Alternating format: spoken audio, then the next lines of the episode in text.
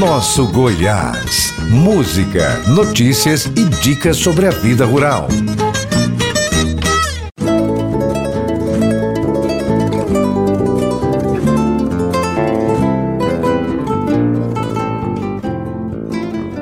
Bom dia, povo forte que trabalha duro e com o coração no campo.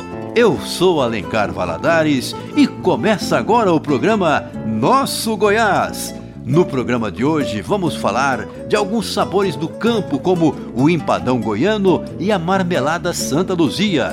Vamos falar sobre o cultivo comercial do maracujá e a história de Luizinho, Limeira e Zezinha, o trio Orgulho do Brasil.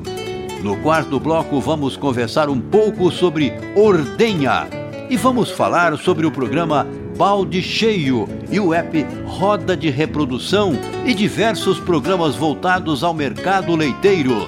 As feiras estão de volta e aqui tem agenda também. E toda segunda estamos no Spotify. Acompanhe a gente lá.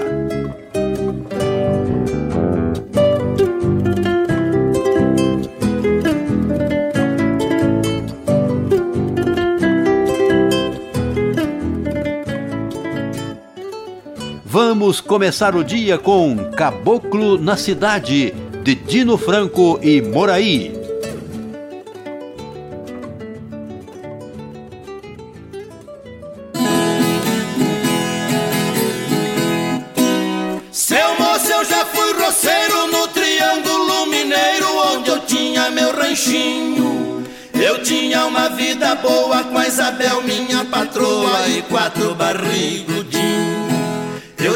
Dois bois carreiro, muito porco no chiqueiro e um cavalo bom arriado.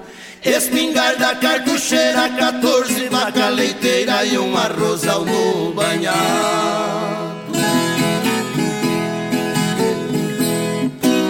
Na cidade eu só ia cada 15 ou 20 dias pra vender queijo na feira. Não mais tava forgado todo dia, era feriado, pescava a semana inteira. Muita gente assim me diz que não tem mesmo raiz essa tal felicidade. Então aconteceu isso, resolvi vender o sítio e vir morar na cidade.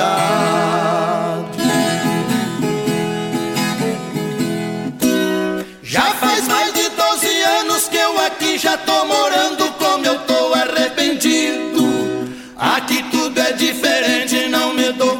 essa gente, vivo muito aborrecido. Não ganho nem pra comer, já não sei o que fazer, tô ficando quase louco. É só luxo e vaidade, penso até que a cidade não é lugar de caboclo.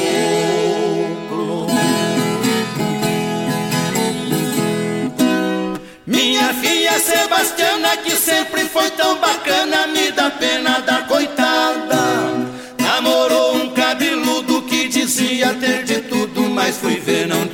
nada. Se mandou pra outras bandas, ninguém sabe onde ele anda e a filha tá abandonada. Como dói meu coração ver a sua situação, nem solteira e nem casada.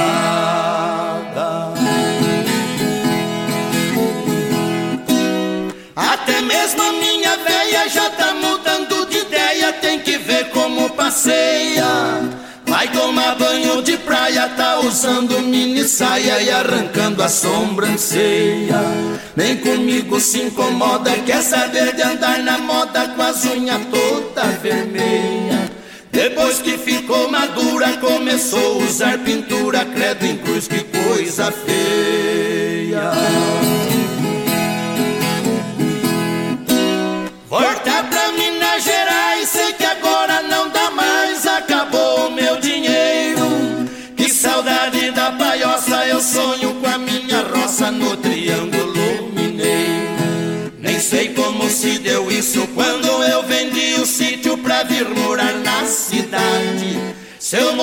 naquele dia eu vendi minha família e a minha felicidade.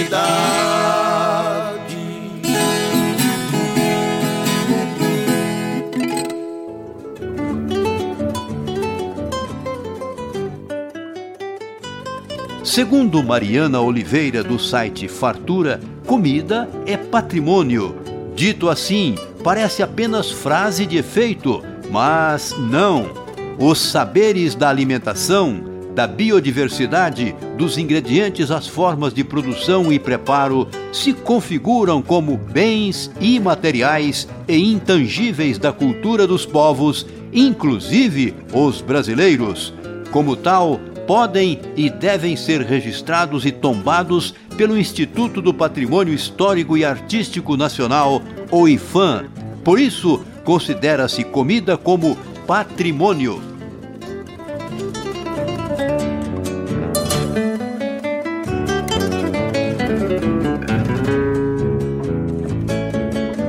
Pensando nisso, hoje vamos conhecer comidas tradicionais que são ou se tornaram patrimônios imateriais. Começamos pelo empadão goiano. Conversamos com o gastrônomo e turismólogo Alessandro Pereira da Silva, que estuda o assunto e traz informações sobre esse patrimônio da cozinha goiana. A matéria é de Gil Bonfim. Empadão goiano tem história por trás. Tem que ter muito jeito para não ter defeito, só ela é que faz. Um dos símbolos da goianidade, o empadão nos remonta à Idade Média, quando espanhóis e portugueses consumiam um tipo de torta salgada recheada com carnes e mariscos. Aqui no Brasil, a receita foi aprimorada e o toque goiano foi dado inicialmente há mais de 150 anos na cidade de Goiás, que na época era a capital do estado. A versão mais tradicional do empadão leva frango, queijo fresco e palmito, mas segundo o professor universitário e gastrônomo Alessandro Pereira da Silva, numa receita goiana que se preze, dois ingredientes são indispensáveis. O que não pode faltar no empadão goiano é a gueroba e, e, e o piqui. Eu acho que são ingredientes que representam a goianidade. Um fogão de lenha e a mão por lavar. E nem sombra de esmalte, tem que ter sorte pra massa espalhar. O professor e gastrônomo Alessandro Pereira da Silva reforça que o empadão é o símbolo da culinária goiana, ao utilizar vários ingredientes típicos do Cerrado. Quando estamos falando de um prato simbólico como o empadão goiano, estamos reconhecendo o nosso verdadeiro produto, que Quais são esses produtos que nós agregamos nessas tradições que foram passadas de mãe para filha? Estamos falando de ingredientes do cerrado, como a gueroba, como o piqui, e isso sim é o que representa a nossa culinária e o que representa o empadão goiano. Lombinho com frango, batata mole, o pão é de ontem. A receita do empadão tem influências indígena, africana e europeia e converge para dar significados a hábitos e costumes que são reforçados pela culinária, como explica o professor e gastrônomo Alessandro Pereira da Silva. Empadão goiano hoje, né? Ele tem um papel dentro da cozinha e da culinária como alimento afirmador de uma identidade. Então, que veio por meio desse processo que decorre diretamente de outras culturas. Mas a cozinha assume esse, esse espaço central, principalmente o empadão goiano, que representa uma das principais receitas da nossa culinária. Empadão goiano tem história por trás. A força de reafirmar a história e identidade de um povo é a principal marca do empadão que, conforme o professor Alessandro Pereira, tem tudo para se tornar um patrimônio cultural de Goiás. Essa arte de combinar ingredientes, de temperos, né, aonde vai entrar, agregar é, rituais e até mesmo a forma de servir a forma de convívio à mesa. É, tudo isso faz parte de uma culinária afetiva. E isso o goiano tem de sobra. Então isso se torna, né, por fim, uma herança cultural. E sem dúvida nenhuma, por causa desses fatores, sim, o empadão goiano pode e deve se tornar é, um patrimônio imaterial do estado de Goiás. A fome é de barro pra manteiga esquentar. O fermento e a farinha tem que andar juntos pra não separar. O processo de reconhecimento do empadão como patrimônio de natureza imaterial é feito pelo IFAM, Instituto do Patrimônio Histórico e Artístico Nacional, e está em andamento. Gil Bonfim, para a Rádio Brasil Central AM e para o programa Nosso Goiás. Empadão goiano é tão simples fazer. Se vai ficar bom é outra conversa, melhor aprender.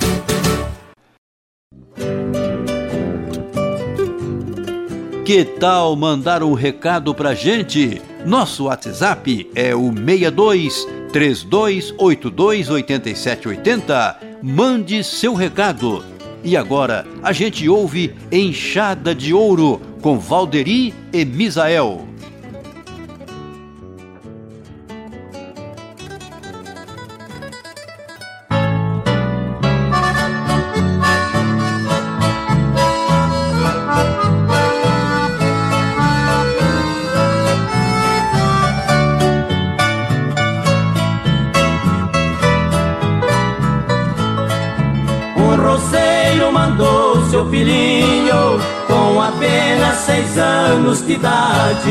Estudar e formar-se doutor nos colégios das grandes cidades.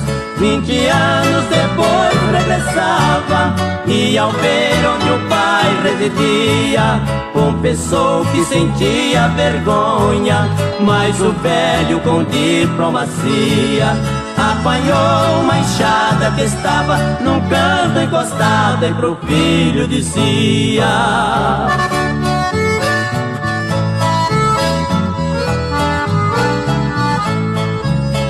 diploma e anel de doutor. Quem te deu foi o fio desta enxada. Se pra mim hoje aqui falta tudo Foi pra não te deixar faltar nada. Esta enxada do seio da terra Trouxe a seiva pro teu alimento Os teus livros, teu carro e teu luxo Foram ganhos com este instrumento. Neste mundo de mil invenções Foi a primeira de todos os inventos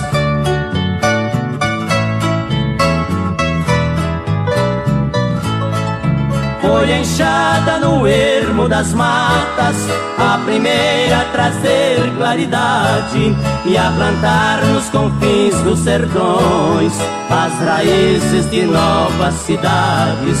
Desbravou pantanais e desertos para cobrir com tapete de flores, pois caminho onde havia cerrado e o sertão fez ganhar novas cores. Estes calos que pôs em meus dedos são como os mais belos anéis de doutores.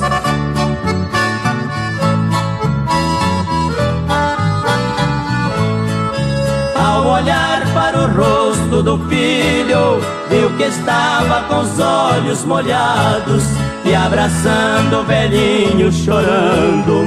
Disse apenas papai, obrigado e levou a enxada consigo pra guardar como nobre tesouro, pra depois em seus dias futuros este exemplo ser mais duradouro. Sobre a mesa de seu escritório mandou colocar uma enxada de ouro.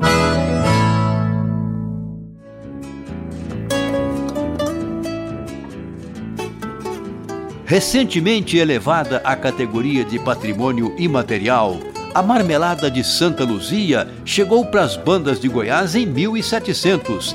A tradição da marmelada Santa Luzia começou com Bernardo Gonçalves e segue até hoje por seis gerações, como conta Andréia Carvalho Gonçalves, tataraneta do fundador.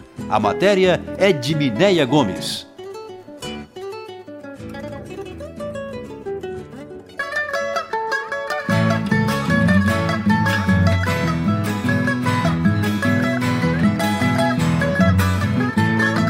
Originada na China, a marmelada veio para o Brasil através de Pedro Álvares Cabral.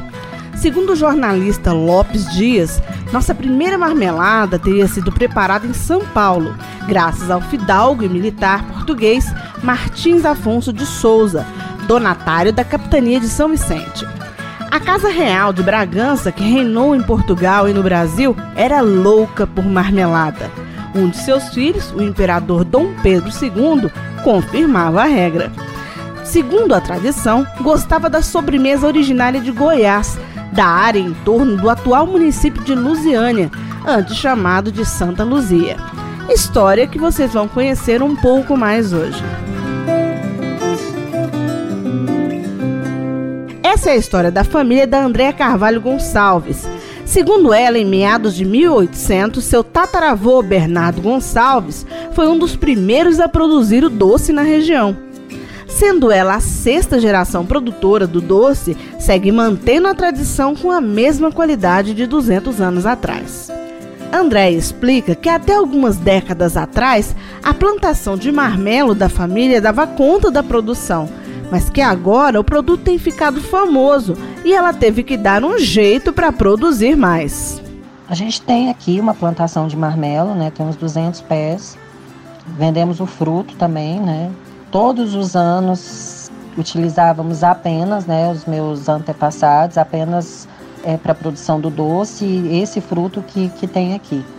Como foi aumentando as vendas, né, a procura, eu agora estou tendo que comprar a massa, né? Então, além do que a gente tem aqui, eu também compro já a polpa do marmelo pronta, né? Que é uma cidade de, Minas que se chama Marmelópolis. Então, eu, eu consigo comprar a polpa lá para a gente estar tá conseguindo atender, né? O, o, o, público todo o ano inteiro, né? Porque na verdade o fruto ele é de, de temporada, né? No caso ele é de janeiro. Então, se a gente fosse produzir só nessa época, né, não teria como atender é, o ano inteiro. É o que acontecia aqui na fazenda, né, antigamente.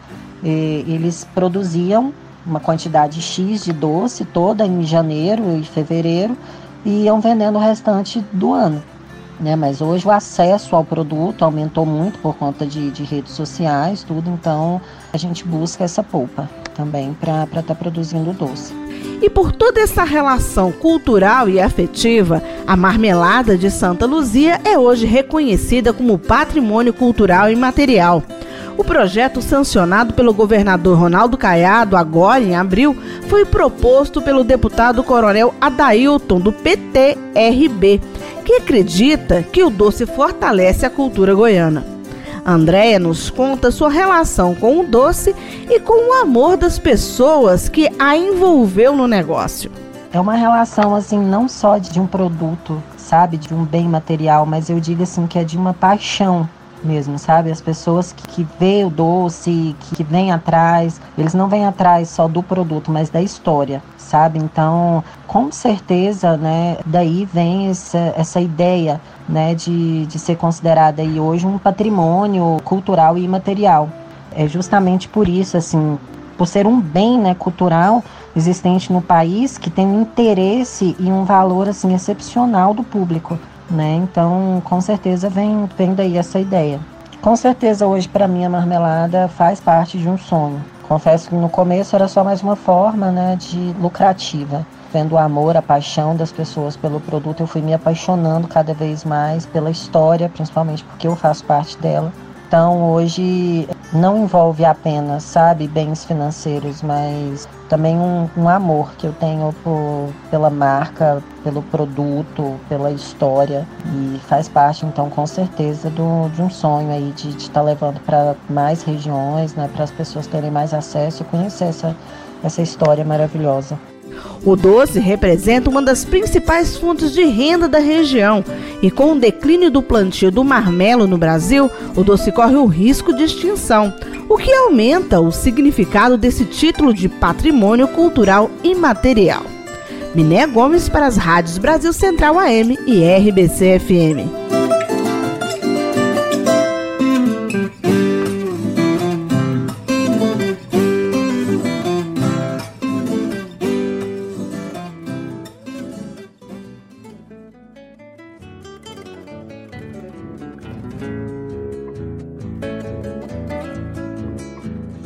Agora a gente ouve o Du Siriema cantando Siriema.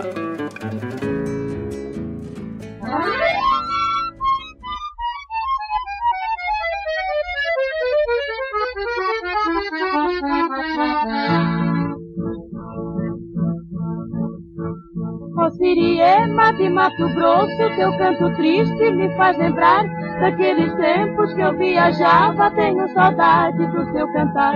Ó Siriema de Mato Grosso, teu canto triste me faz lembrar daqueles tempos que eu viajava, tenho saudade do teu cantar.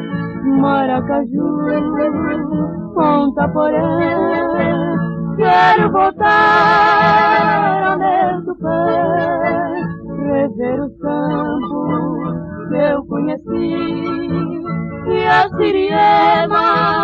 Eu quero ouvir Maracaju, Ponta Porã quero voltar ao meu tupã rever os campos que eu conheci.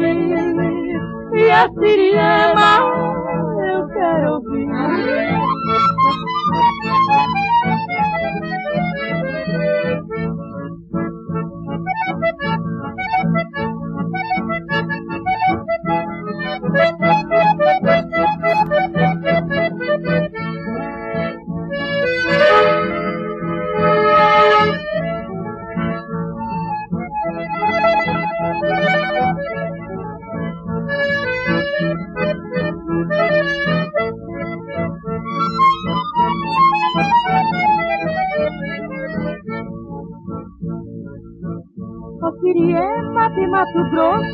Canto triste me faz lembrar daquele tempo que eu viajava, tenho saudade do teu cantar.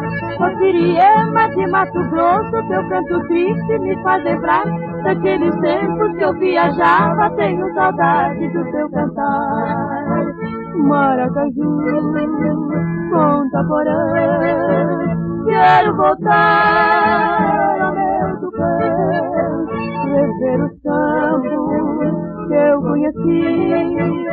a siriema eu quero ouvir. Maracaju, Ponta Porã quero voltar ao meu tupã rever os campos que eu conheci. E a siriema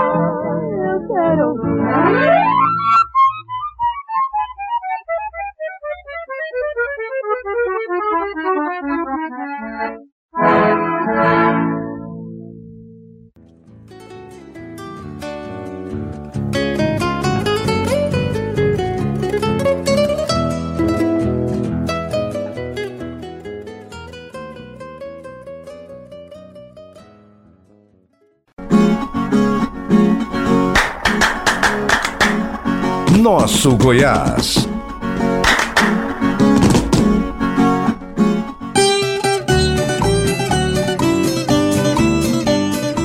Com ampla distribuição geográfica e adequado ao clima tropical, o maracujá é um dos carros-chefes da fruticultura brasileira em franca expansão, tanto para o produto in natura como para a produção de suco.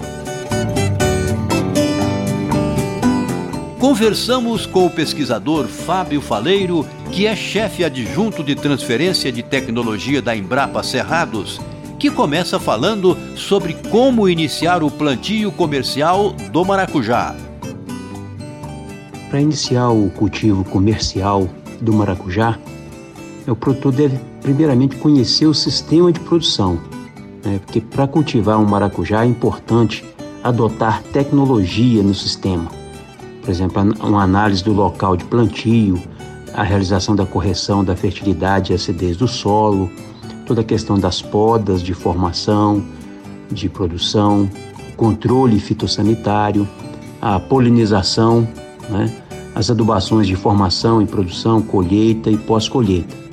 Então, para se conhecer o sistema de produção, é importante que o produtor busque assistência técnica, é, visite alguns produtores né, que cultivam com sucesso o maracujá na sua região é importante também buscar informações e novas tecnologias em centros de pesquisa e também na literatura disponível para esses produtores. Né?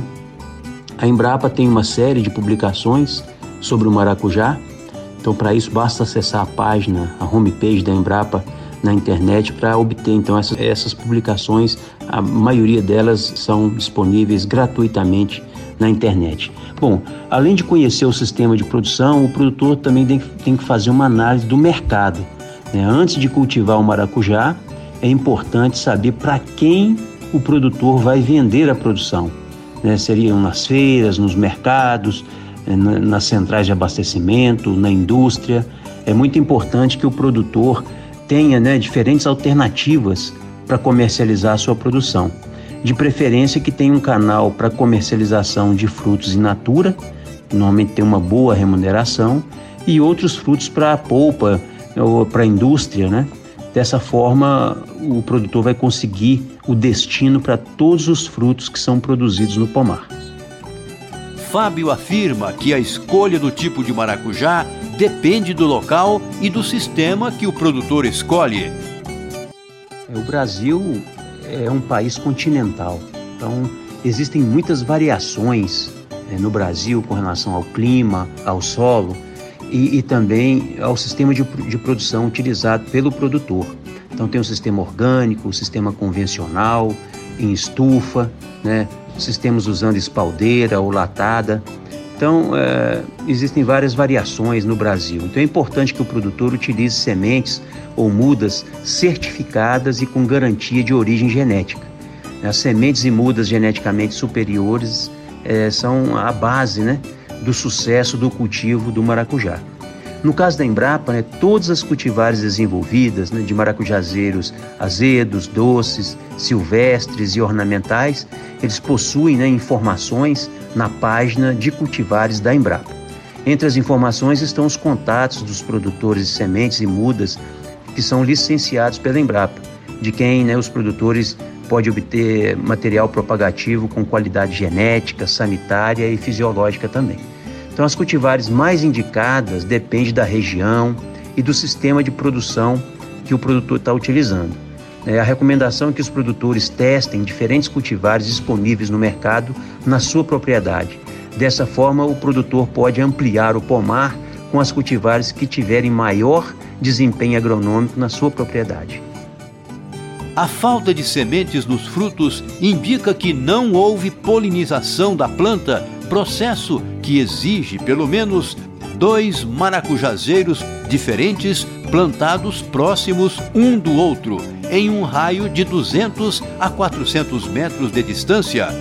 Com a existência de apenas um pé de maracujá no local, não há troca de pólen e obtenção de frutos grandes e saudáveis. A polinização é fundamental para que aconteça a fecundação das flores e o desenvolvimento né, e o vingamento dos frutos. É importante dizer que essa polinização, no caso do maracujá, ela tem que ser cruzada. Ou seja, o pólen, né, que é a parte masculina, aquele, aquele pozinho amarelo né, de uma flor, tem que ser levado até o estigma, né, que é a parte feminina, de uma outra flor de outra planta. Isso que a gente fala que é polinização cruzada. Isso porque o maracujá é autoincompatível ou seja, o pólen produzido em uma determinada flor, ele não é capaz de fecundar essa própria flor, né? E nem as flores da mesma planta.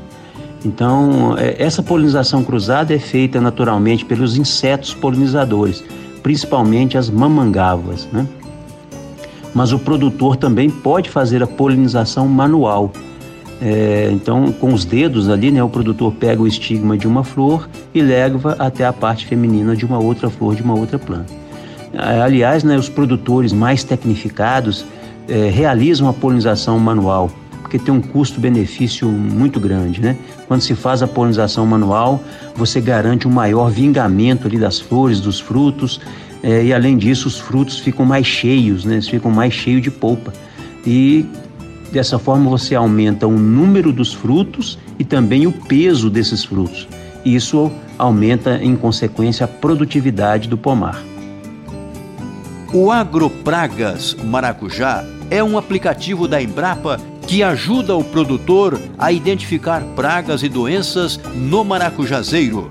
Através da comparação de fotos de pragas e sintomas de doenças disponíveis no app, o produtor pode acessar o material direto no pomar sem necessidade de internet.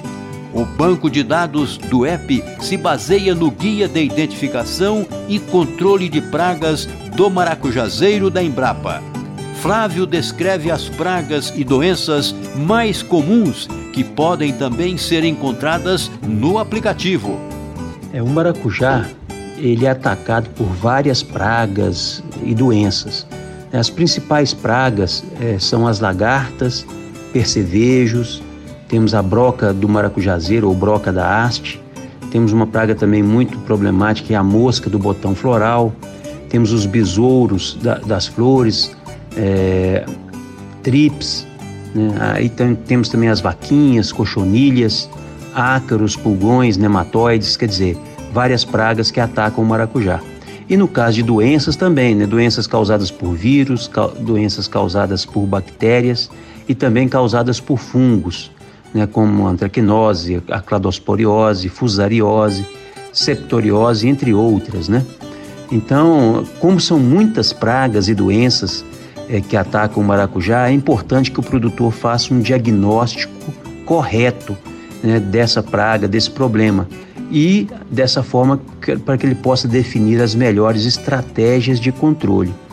Né? Então, o ideal, na verdade, é que o produtor combine diferentes estratégias de controle, como o controle cultural, controle biológico, controle genético e o controle químico. Né? Então, o controle cultural, quando você pensa em usar quebra-vento, né? quando você pensa em, em oferecer para essas plantas uma adequada adubação, uma irrigação, então, plantas que têm uma boa sanidade, né, uma, são, é, têm um bom fornecimento de, da adubação e da irrigação, são plantas mais fortes e vão resistir mais a essas pragas e doenças. No caso de controle biológico, te, temos produtos né, é, registrados né, que podem ser utilizados e temos também que cultivar no pomar, né, aumentar o número dos inimigos naturais das pragas né, e das doenças também. É, no caso do controle químico, a gente tem que sempre lembrar que deve ser a última opção, né, porque aumenta o custo de produção, né, tem a questão dos resíduos, né, no caso do produtor e no caso do consumidor. Então, o controle químico deve ser feito somente quando a praga atingir um nível de dano econômico. Né, então, quando ela atinge um nível que realmente justifique aplicação do produto químico. E no caso do controle químico, né, o produtor deve utilizar apenas os produtos registrados né? É, usar o equipamento de proteção individual, utilizar a dosagem recomendada e respeitar o período de carência. Então é muito importante que o produto tenha uma assistência técnica aí para fazer esse controle químico da forma adequada. Para ajudar os produtores e os técnicos, a Embrapa desenvolveu o aplicativo chamado Agropragas Maracujá.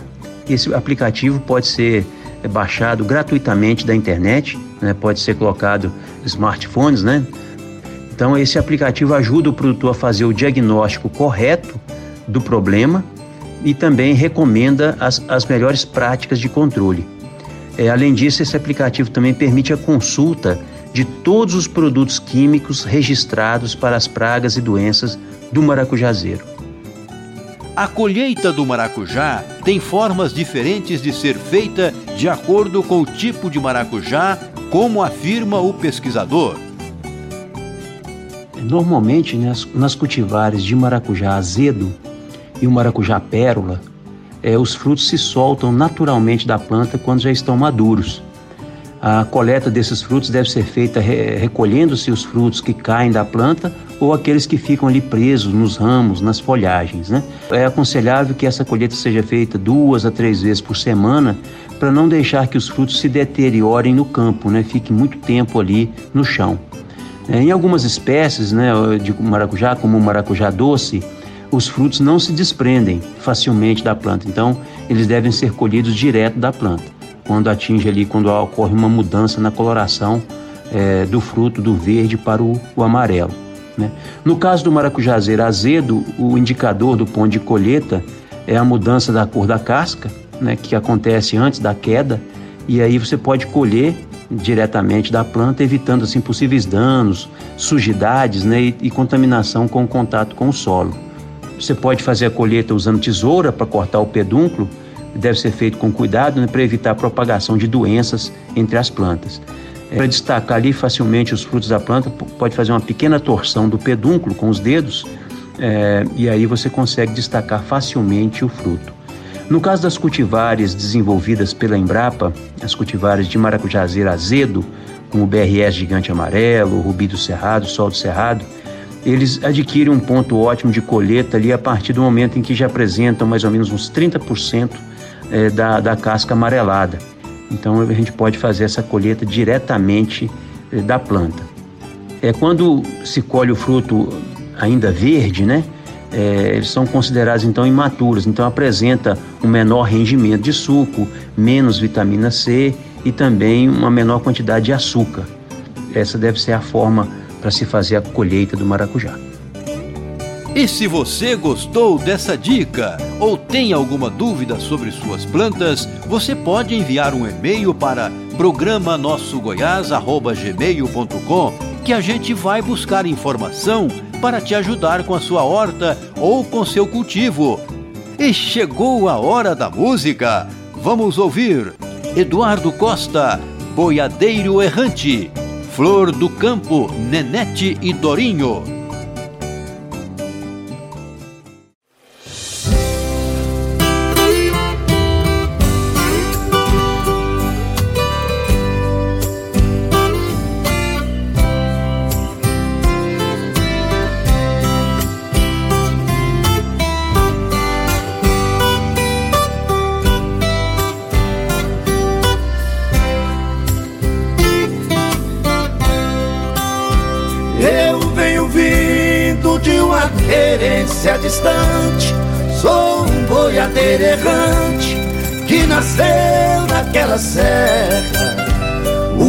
Cavalo corre mais que pensamento.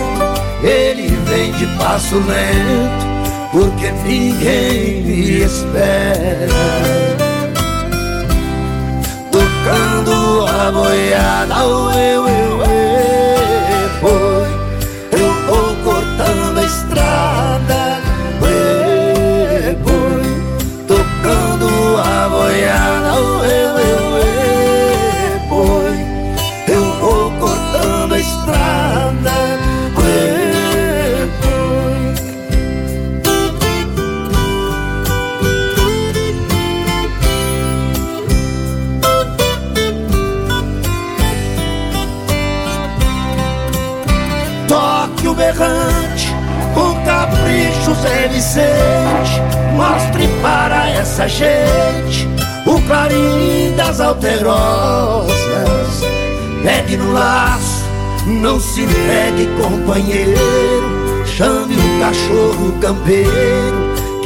reza é perigosa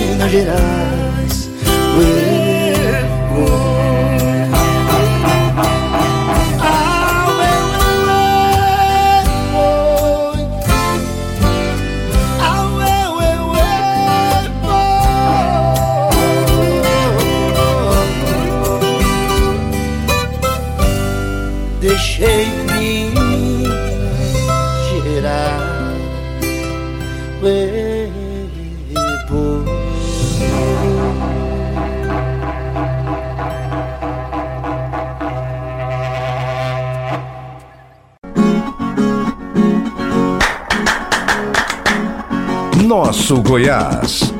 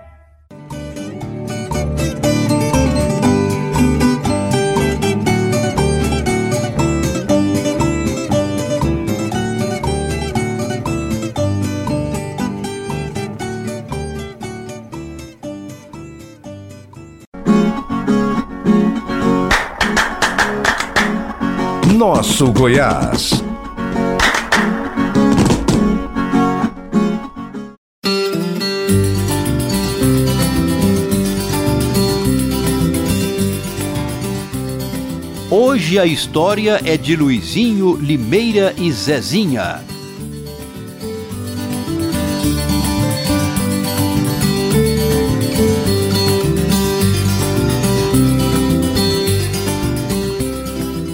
Luiz Raimundo, o Luizinho, nasceu em São Paulo, capital, em 1916. Seu irmão, Ivo Raimundo, o Limeira, também é paulistano e nasceu em 30 de agosto de 1924.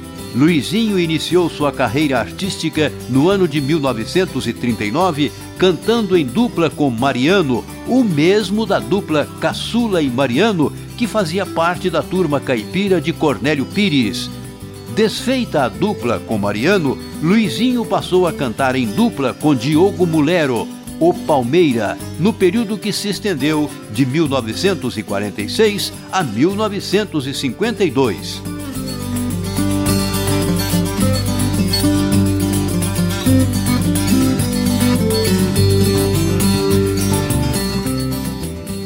Palmeira e Luizinho foram então contratados pela Rádio Tupi de São Paulo e pela gravadora Continental, na qual lançaram o primeiro disco com as músicas Cavalo Preto e Boiadeiro Bão.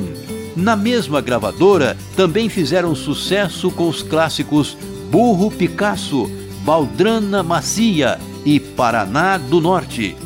Em 1951, Palmeira e Luizinho foram para a RCA Victor, gravadora na qual também gravaram alguns dos seus maiores sucessos, como Chão de Minas, Chofer de Estrada, O Crime de Maringá e Bom Jesus de Pirapora.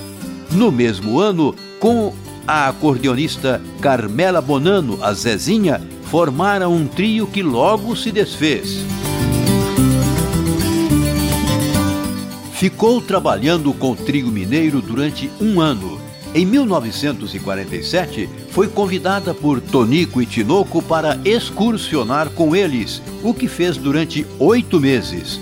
O trio Luizinho, Limeira e Zezinha foi o mais famoso da música sertaneja e recebeu o título de Trio Orgulho do Brasil. Não tinham cachê fixo e costumavam ganhar 50% da bilheteria dos locais onde iam se apresentar, geralmente circos e circos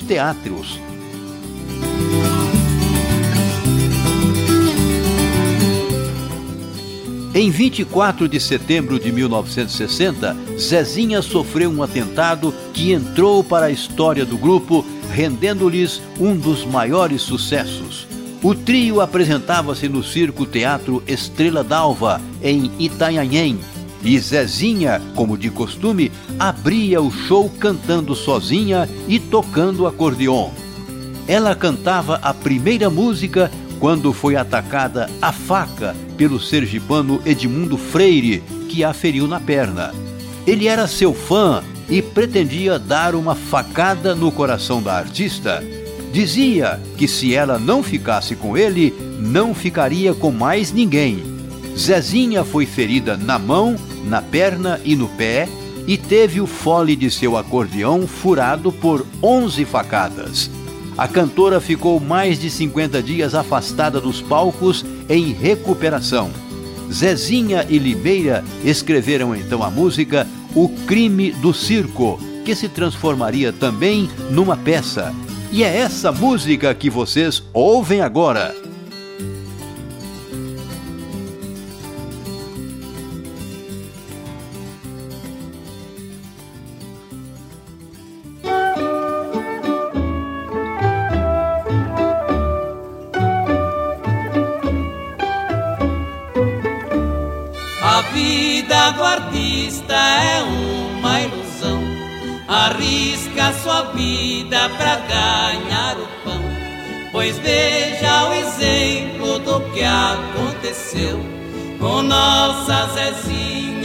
Quase morreu.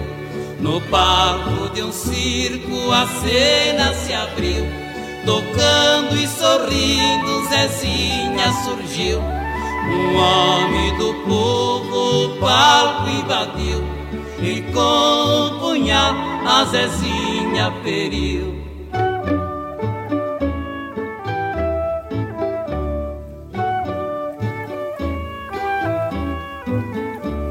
Zezinha pensava que seu agressor viesse até ela trazer uma flor E foi por milagre que ela escapou de perder a vida na hora do show.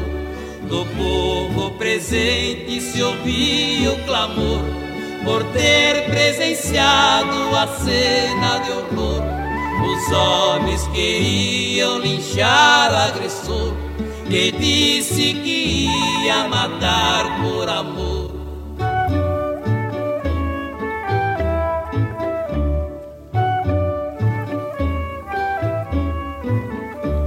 Por ser tão querida, por ter tanta fama, sabendo que a Zeza estava de cama, chegou muita carta, também telegrama rezaram pra ela voltar ao programa, por ser uma moça de espírito forte, saindo do leito ao vencer a morte, mostrando ter alma de tão grande porte. Zezinha perdoa o moço do norte. Causador da grande dor que passei? peço a Deus que o perdoe, porque eu já perdoei. Peço a Deus que abençoe todos que me visitaram, as cartas, os telegramas que tanto me confortaram. Na vida do artista nem tudo é fulgor, de nosso caminho espinho e a flor o que nos conforta é a prova de amor que o povo nos dá nas horas de dor.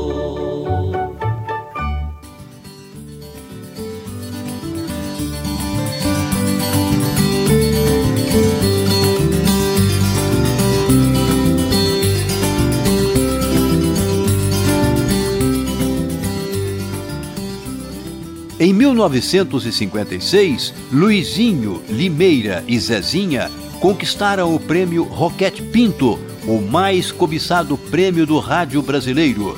E em 1958, o trio Orgulho do Brasil ganhou o troféu Viola Dourada como melhor trio.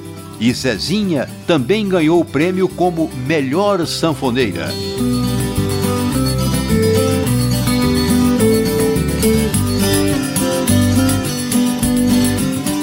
Luizinho, Limeira e Zezinha permaneceram em plena atividade até 1974, quando Luizinho precisou parar de cantar e de viajar devido a um câncer na garganta.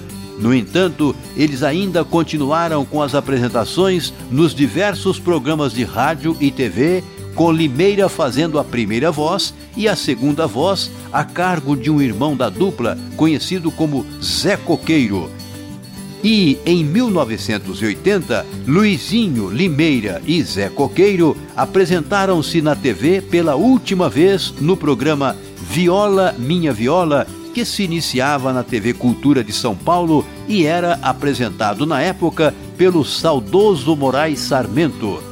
Nesse programa, Limeira e Zé Coqueiro interpretaram grandes sucessos da dupla e Luizinho, já com a voz sumida, relembrou fatos da carreira e acompanhou os irmãos tocando o violão. A dupla Palmeira e Luizinho foi, por sinal, a que lançou o gênero musical conhecido como moda campeira, cujas letras falam de situações na vida do campo, tendo o acordeon como o principal instrumento musical. O violão e a viola acompanham o acordeon numa batida semelhante à do rasqueado. A dupla se desfez em 1953, no entanto, Palmeira e Luizinho chegaram a se reunir novamente em 1956, tendo gravado um disco 78 RPM na RCA contendo Doutor Promessa e Boliviana, esta última com a participação da cantora Marlene Simões.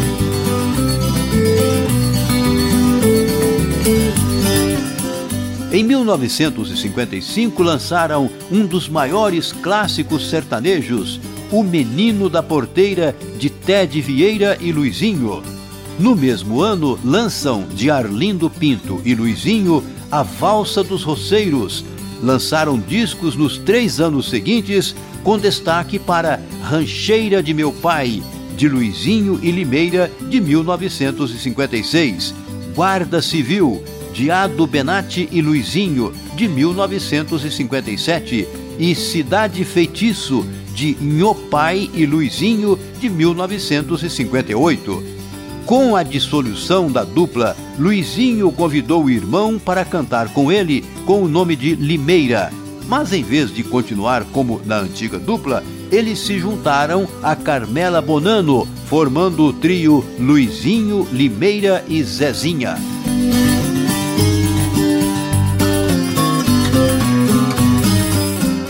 Vamos ouvir agora uma das primeiras músicas do trio, Mil e Quinhentas Cabeças.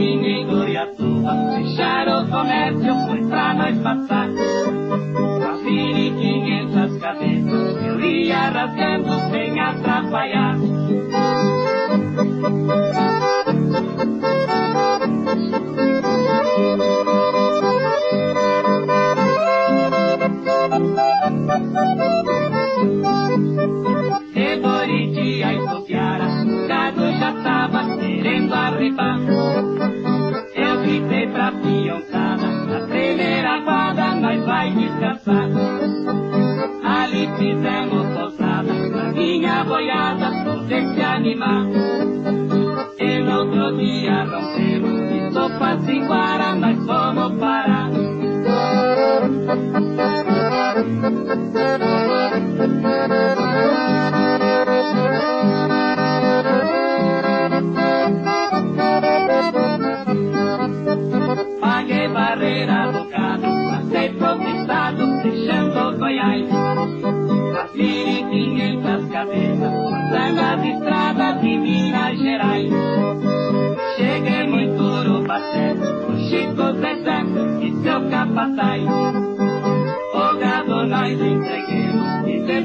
אתם עוד פה שם להיוויין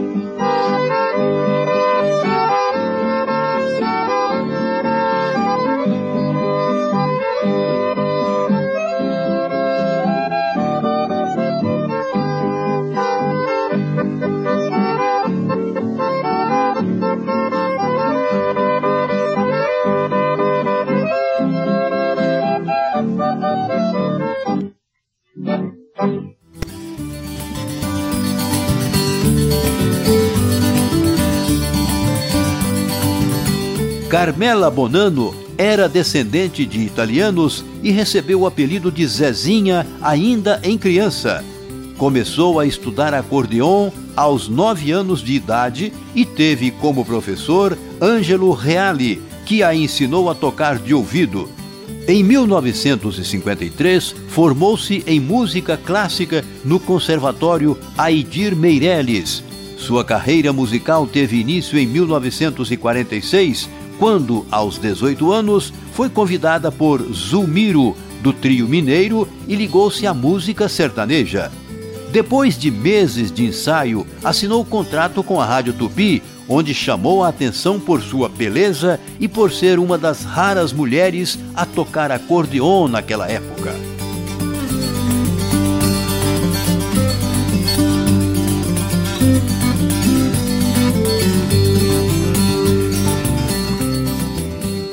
Além do câncer na garganta, um grave problema respiratório emudeceu Luizinho, que faleceu em 1983. E com isso, o trio se desfez para sempre, já que após o falecimento de Luizinho, Zezinha se afastou totalmente da vida artística. Limeira passou a dar aulas sobre produtos cosméticos, enquanto que Zezinha se aposentou tendo se mudado para Perdizes, São Paulo, onde veio a falecer em 11 de maio de 2002. Limeira faleceu em 10 de janeiro de 2010.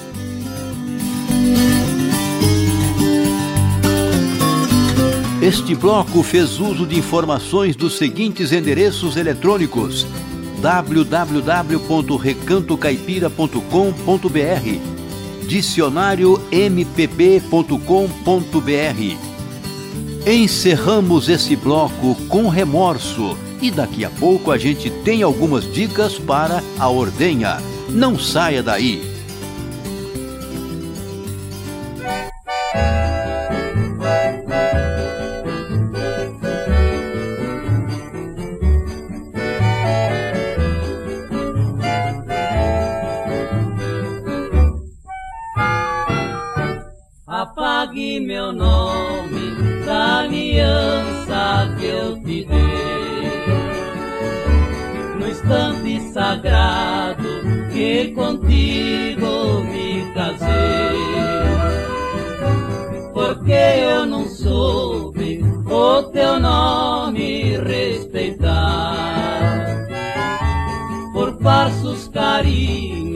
Abandonei nosso lar se encontrar comigo, vire o rosto, por favor, para não ver eu sofrer minha dor. Eu não quero, não mereço teu perdão. Sombra do remorso invadiu meu coração. bar onde vou buscar consolo. Porém a solidão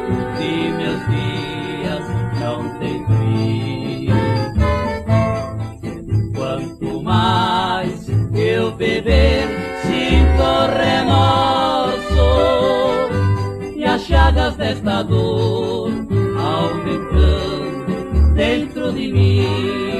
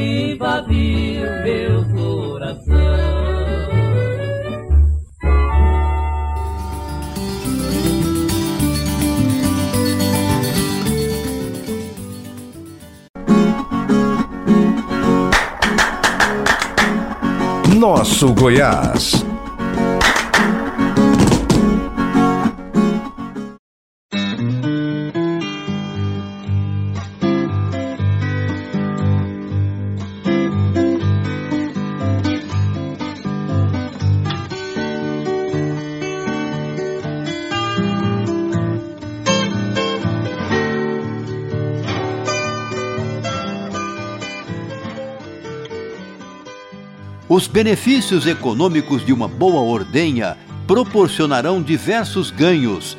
Vacas sadias produzem mais. A tecnologia hoje é uma grande parceira do produtor de leite, mas é preciso muita atenção quando se organiza uma ordenha. E quem dá a dica é o professor Milton Luiz Moreira Lima, professor do Departamento de Zootecnia da Escola de Veterinária da UFG, que começa falando se existe um modelo ideal de ordenha. Não, eu não diria que existe um modelo ideal, né? Não é aquela coisa que uma coisa atende todos, né? O modelo ele vai ser fazenda dependente, né? A maioria das fazendas tem sala que a gente chama a configuração de espinha de peixe, né? Esse é o modelo mais comum que a gente vê nas fazendas, dependente da fazenda que eu estou trabalhando. Então, para cada fazenda, eu tenho que pensar em que, que eu quero em relação ao planejamento da ordenha para definir o melhor modelo, né, vamos dizer assim, de ordenha que eu vou colocar nas fazendas, né? O professor Milton fala também sobre as tecnologias que auxiliam esse processo. Não, sem dúvida, com as novas tecnologias houveram melhoramento, sim, né?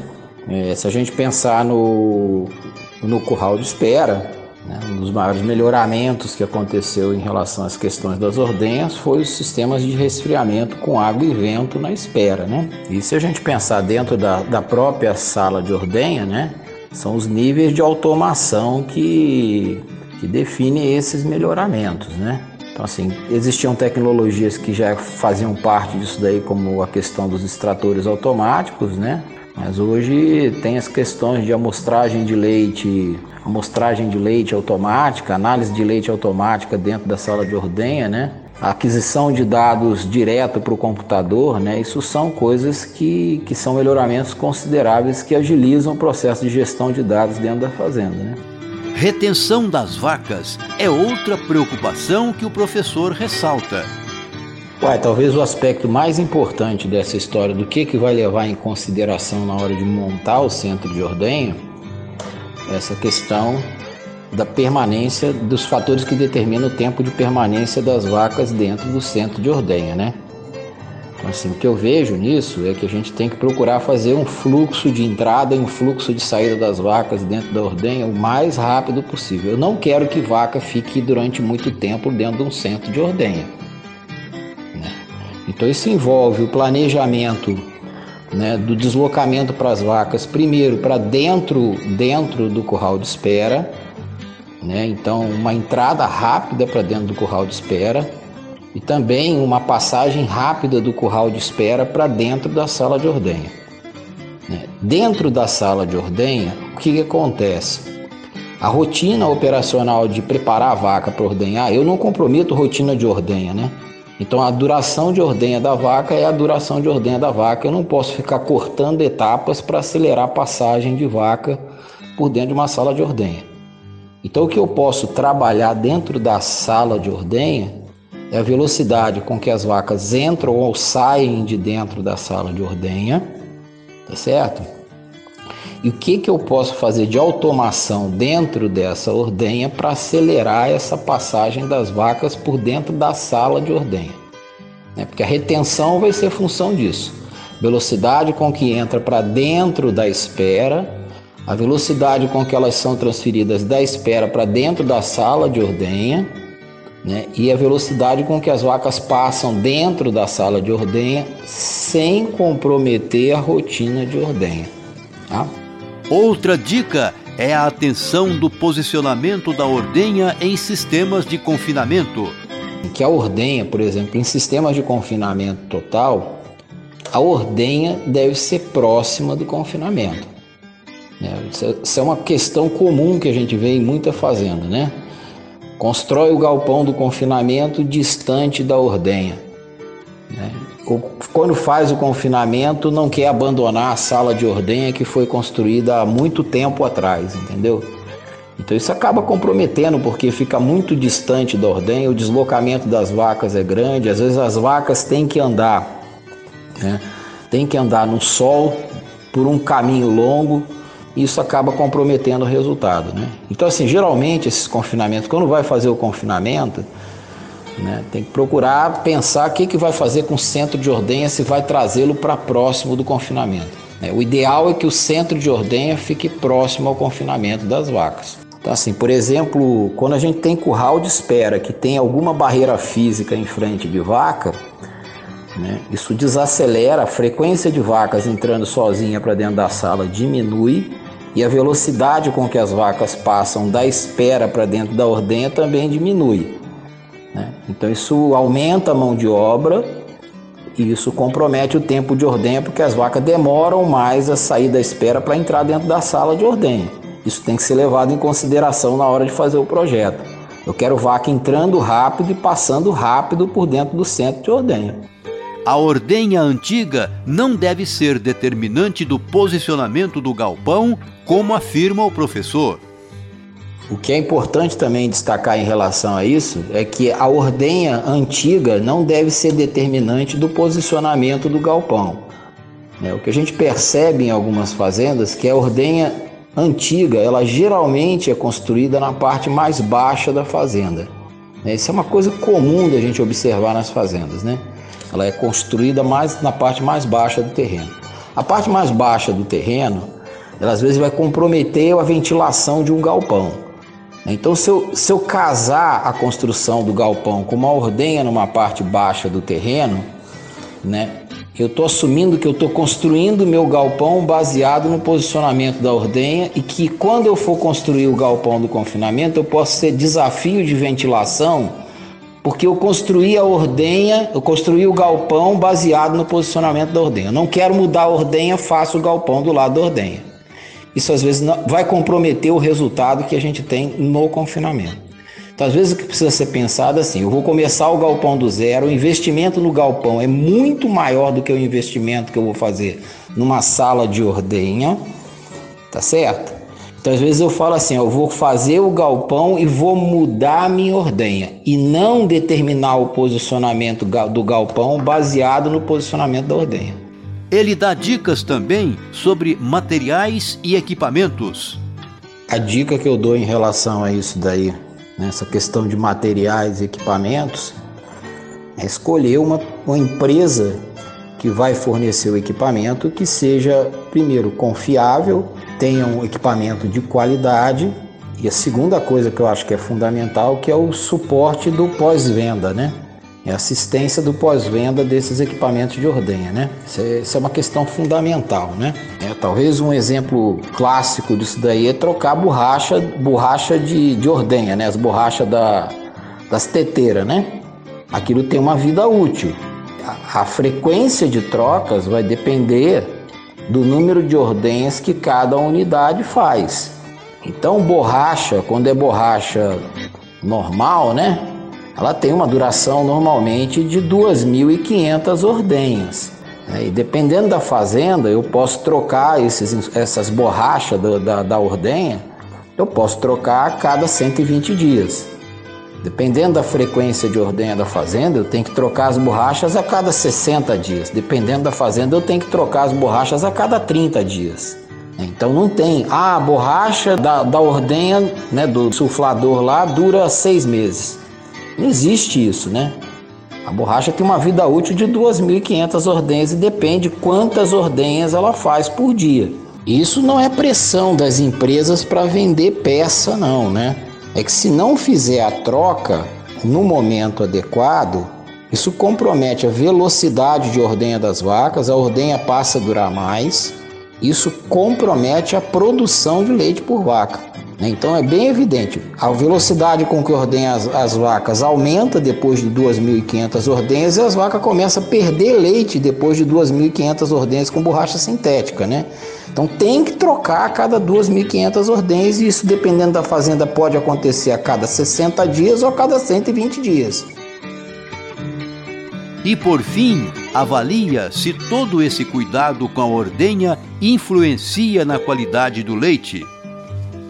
Quanto influi na produção, não existe um número exato, né? Mas influi muito na produção de leite das vacas, né? Por duas razões. Por às vezes não ordenhar as vacas de maneira completa né, por uma questão de não conseguir fazer extração eficiente do leite da glândula mamária das vacas e por comprometer a saúde da glândula mamária das vacas, aumentando o caso de mastite. Né? Esse é o primeiro ponto em relação a essa questão aí.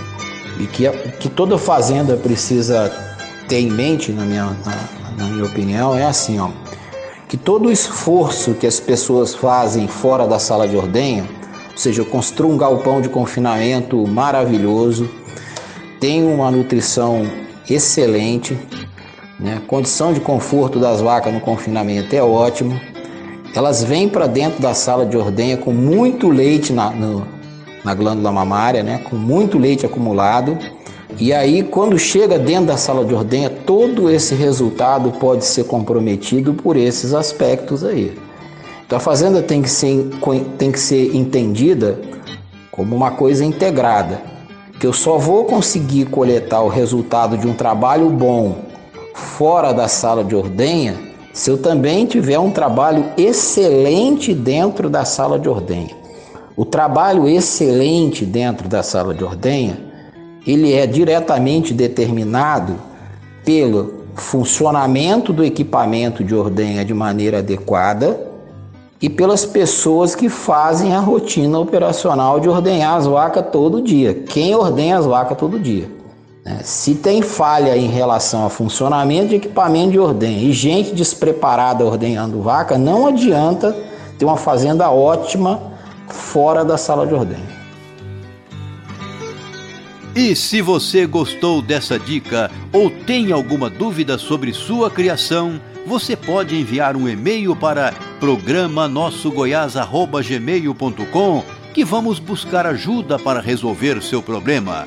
E chegou a hora da música. Vamos ouvir Jacó e Jacozinho, Preto e Branco, Jararaca e Ratinho com O Sapo no Saco. Mato Grosso e Matias cantando Cabelo Loiro.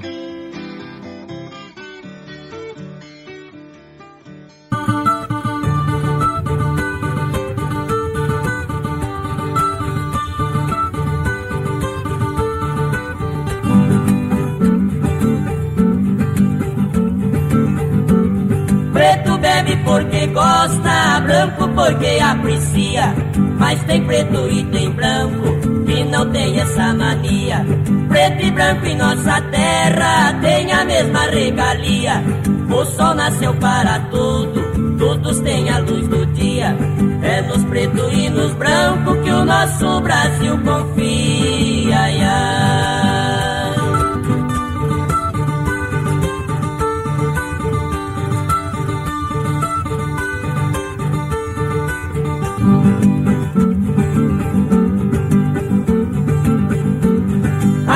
Que nós tem na pele, a natureza quem traz. Tudo aquilo que Deus fez, não tem ninguém que desfaz. Seja preto, seja branco, nós somos todos iguais. Eu não tenho preconceito, tanto fez ou tanto faz. Se tem preto que perturba, tem branco chato demais. Ai, ai.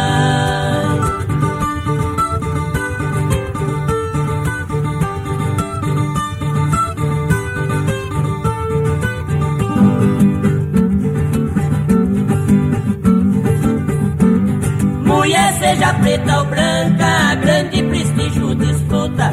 Por elas preto e branco, vive numa grande luta. Tem preta que muitos brancos, por ela sofre labuta. Tem branca que muitos pretos, o seu carinho disputa. Se tem branca que é boa, tem muitas crioula enxuta.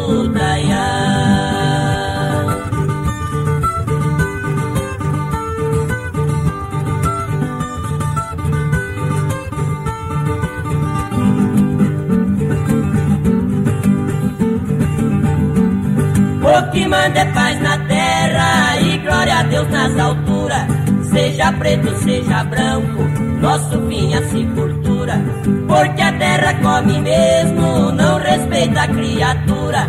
Preto e branco estão unidos, até dentro da leitura. É com o preto no branco que se faz assinatura.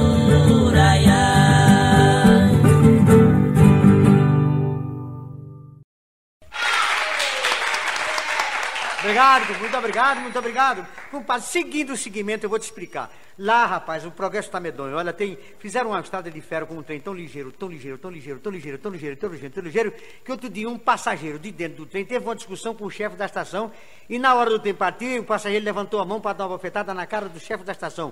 Pegou na cara do chefe da outra estação 30 quilômetros depois.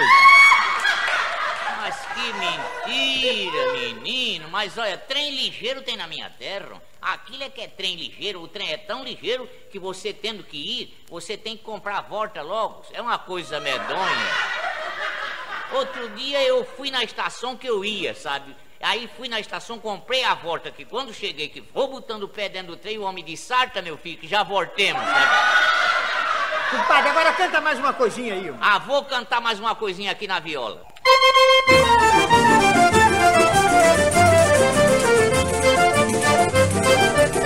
E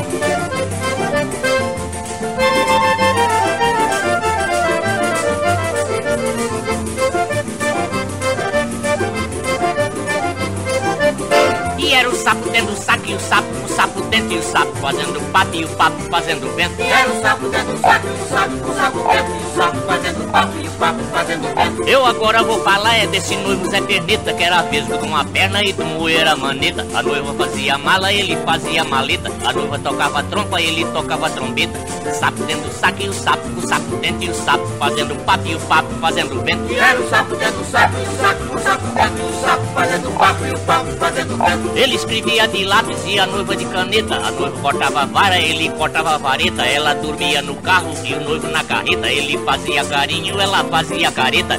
Sapo dentro do saco e o sapo, o sapo dentro e o sapo fazendo papo e o papo fazendo vento. E era o sapo dentro do saco e o sapo, o sapo dentro e o sapo fazendo papo e o papo fazendo vento. No dia do casamento, na casa do Zé Pulou, agora que vou dizer, aquilo foi um horror. Os dois se recolheram, logo ele estranhou. Ela foi se desmanchando, ele logo se espantou. E era um sapo dentro do saco e o sapo, o sapo dentro e o sapo fazendo papo, papo fazendo vento. E era o sapo dentro do saco e o sapo, o sapo dentro e o sapo fazendo papo e o papo fazendo vento. Ela foi tirando um olho, depois um braço tirou, arrancou a cabeleira, ele aí se apavorou. Ele aí tirou uma perna, ela aí logo gritou: Minha filha, minha noiva, vê pra mim o que sobrou.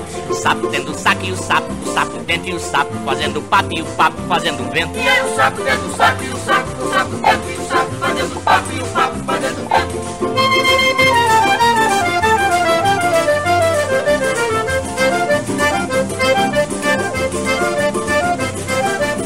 E era o sapo dentro do saco e o sapo, o sapo dentro e o sapo fazendo papo e o papo fazendo vento. E era o sapo dentro do saco e o sapo, o sapo dentro e o sapo fazendo papo e o papo fazendo vento. E era o sapo dentro do saco e o sapo, o sapo dentro e o sapo fazendo papo e o papo fazendo vento. E era o sapo dentro do saco e o sapo, o sapo dentro e o sapo fazendo papo e o papo fazendo Foi o sapo dentro do saco e o sapo, o sapo dentro e o sapo fazendo papo e o papo fazendo vento.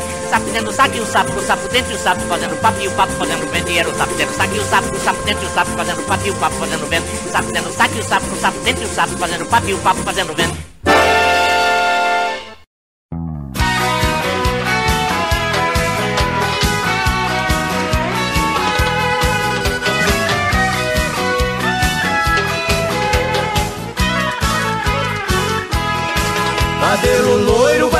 Casa passear. Vai, vai, cabelo loiro vai acabar de me matar. Cabelo loiro vai lá em casa passear. Vai, vai, cabelo loiro vai acabar de me matar. Estou na sombra da noite pensando na luz do dia. O dia inteiro penso estar à noite em sua companhia.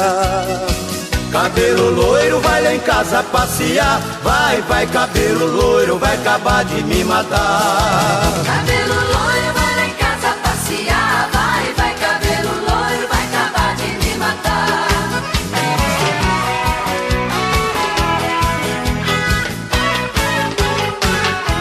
Você diz que bala mata, bala não mata ninguém. A bala que mais me mata é o desprezo do meu bem. Cabelo loiro vai lá em casa passear. Vai, vai, cabelo loiro vai acabar de me matar. Cabelo loiro vai lá em casa passear. Vai, vai, cabelo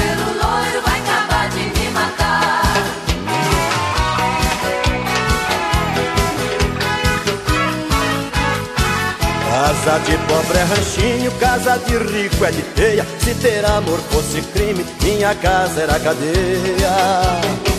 Cabelo loiro, vai lá em casa passear. Vai, vai, cabelo loiro, vai acabar de me matar.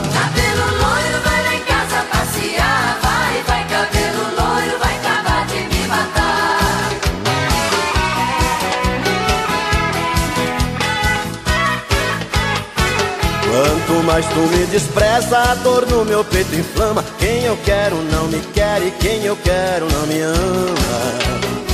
Cabelo loiro, vai lá em casa passear. Vai, vai, cabelo loiro, vai acabar de me matar. Cabelo loiro, vai lá em casa passear. Vai,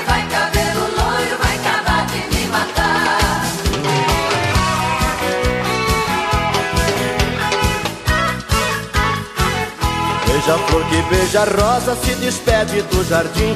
Assim fez o meu amor quando despediu de mim. Cabelo loiro, vai lá em casa passear. Vai, vai, cabelo loiro, vai acabar de me matar.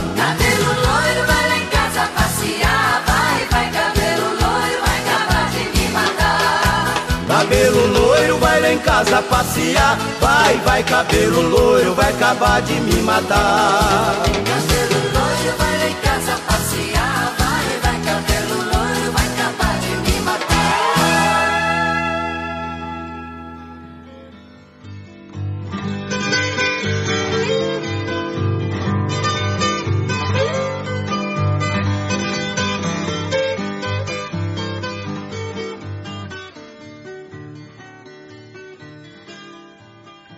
Nosso Goiás, a força do campo, na Rádio Brasil Central.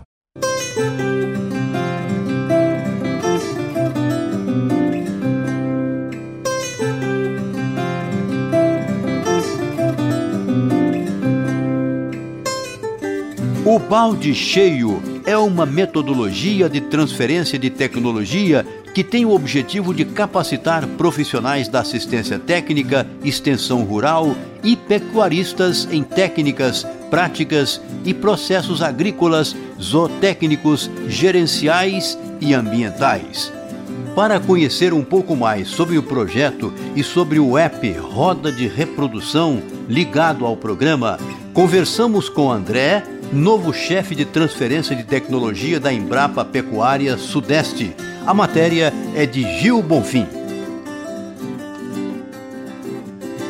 Desenvolvido pela Embrapa Pecuária Sudeste de São Paulo, o balde cheio é uma metodologia que busca capacitar técnicos da extensão rural que vão auxiliar produtores de todo o país para a geração intensiva e sustentável de leite.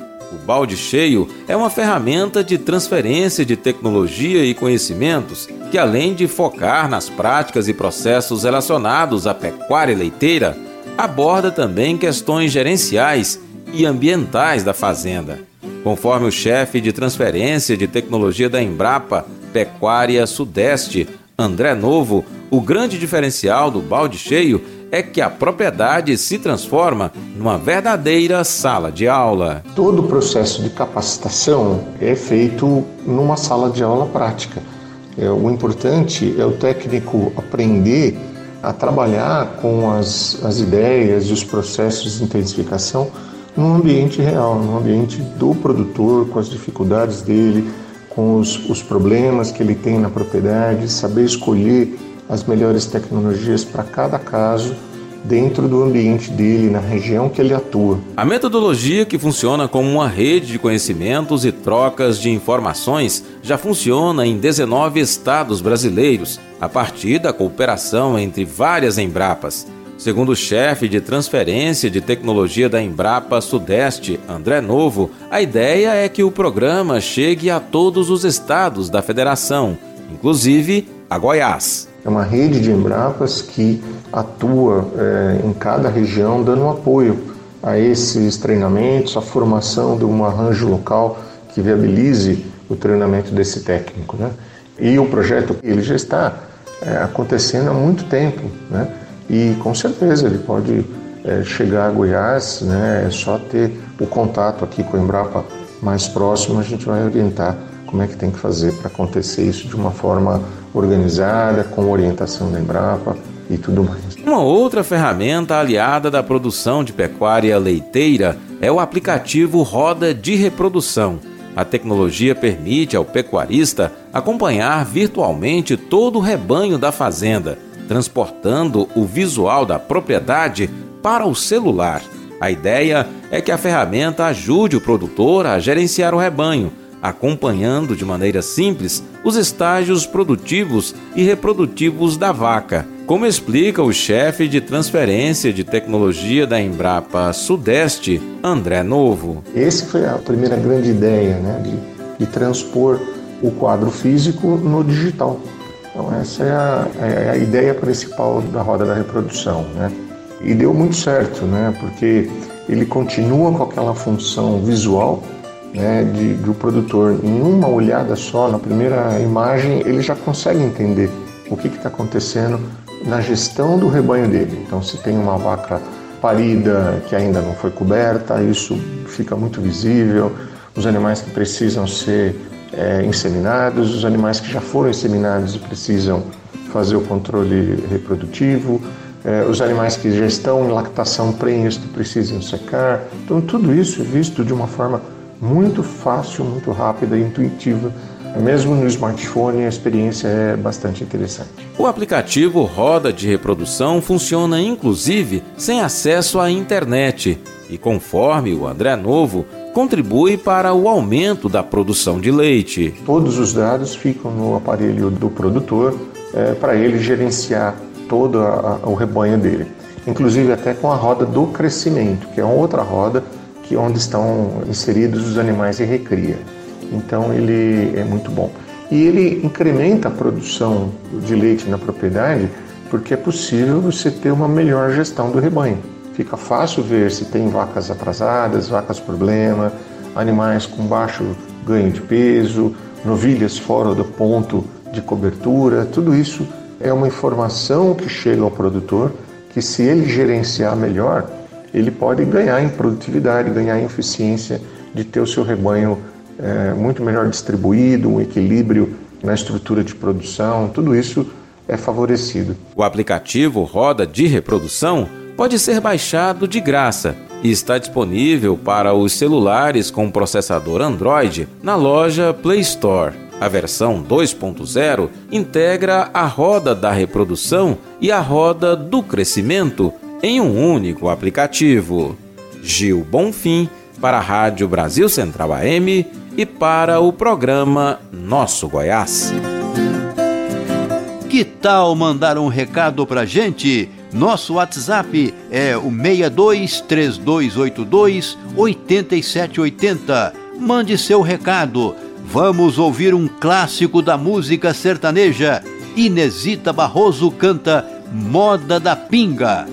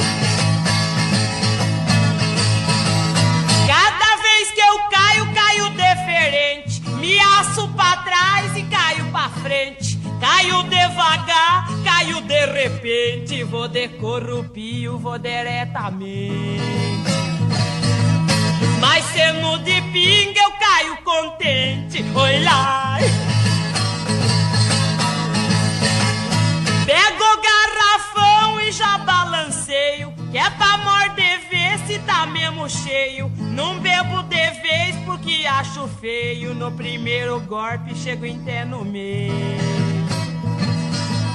No segundo trago é que eu desvazeio. Oi lá. Eu bebo da pinga porque gosto dela. Eu bebo da branca, bebo da amarela. Bebo nos copos, bebo na tigela e bebo temperada com cravo e canela. Seja qualquer tempo, vai pinga na goela. Oi lá, ei, marvada pinga. Eu fui numa festa e no Rio Tietê. Eu lá fui chegando no amanhecer. Já me deram pinga pra mim beber. Já me deram pinga pra mim beber. Tava sem ferver. Eu bebi demais e fiquei mamada. Eu caí no chão e fiquei deitada. Aí eu fui pra casa de braço dado. Ai, de braço dado é com dois soldados. Ai, muito obrigado.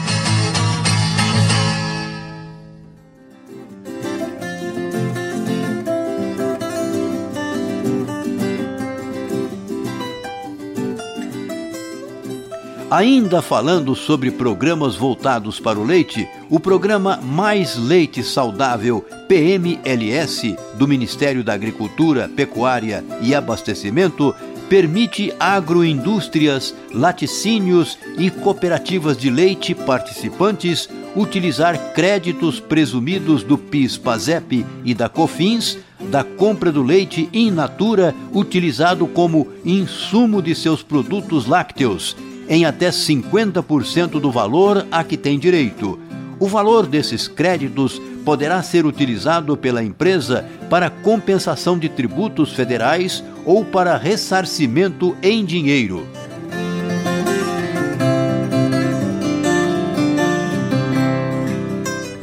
Ficamos agora com a companhia de Parreira e Douradinho cantando O Nordestino.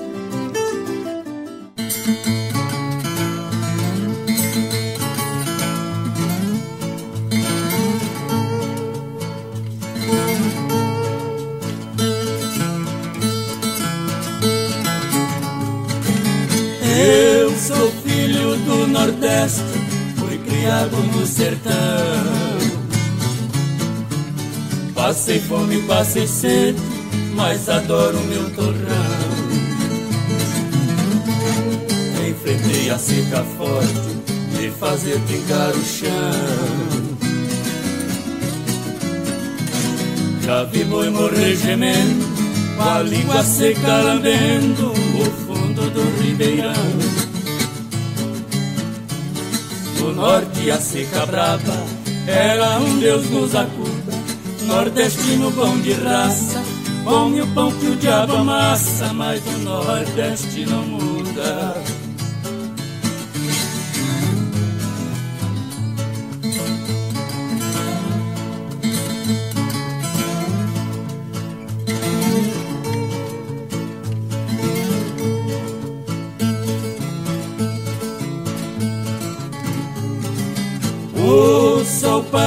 Parecia fogo, onde batia queimava. O cerrado virou lenha, nenhuma folha restava. Os bichos que iam morrendo, no chão quente esturricava. Onde eu pescava de anzol, e peixe morrer no sol, no barro que ressecava. No norte a seca brava, era um Deus nos acuda. Nordestino pão de raça, come o pão que o diabo amassa, mas do Nordeste não muda.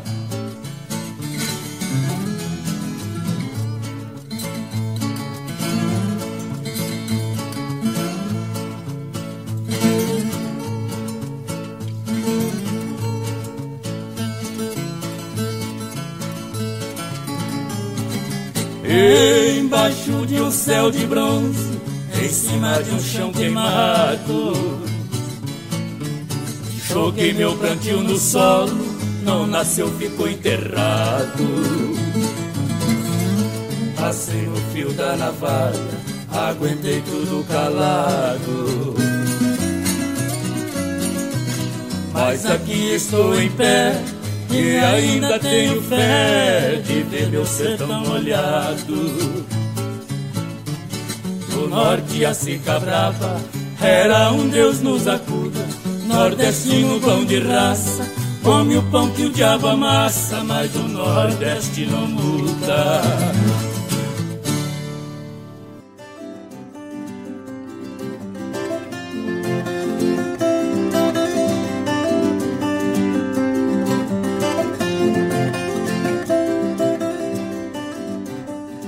Agora em março, a Nestlé Brasil, buscando descarbonizar sua produção, tem como objetivo se tornar net zero até 2050, com metas intermediárias de redução de 20% até 2025 e de 50% para 2030.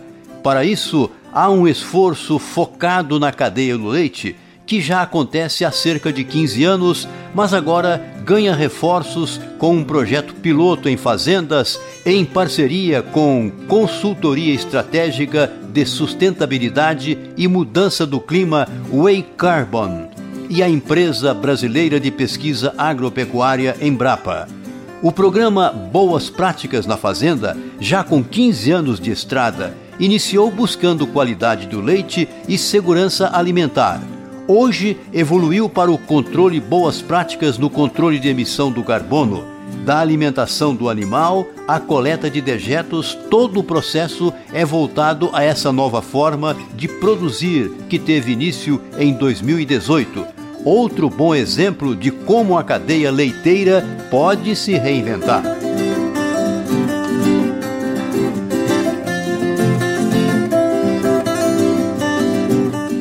Agora a gente fica com Rio de Lágrimas, com Mazinho Quevedo e daqui a pouco tem bloco de notícias.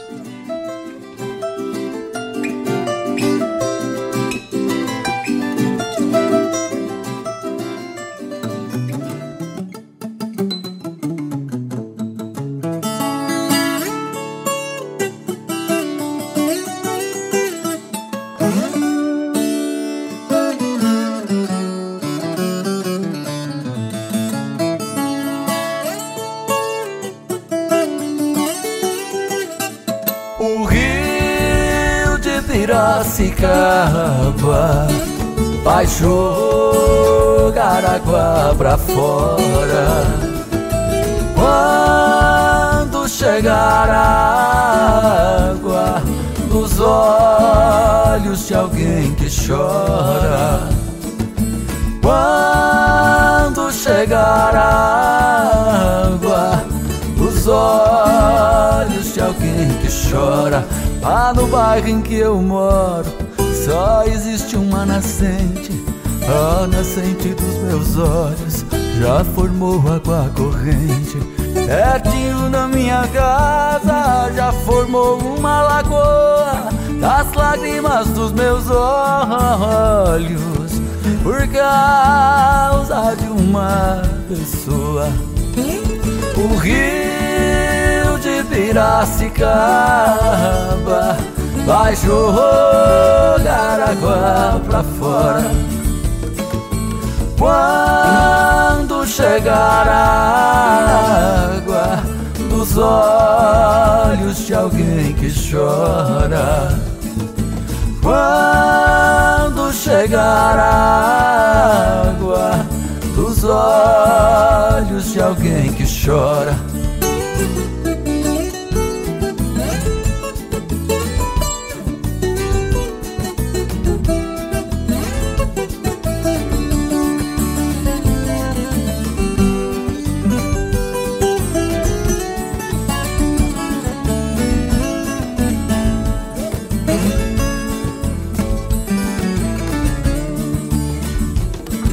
O rio de Piracicaba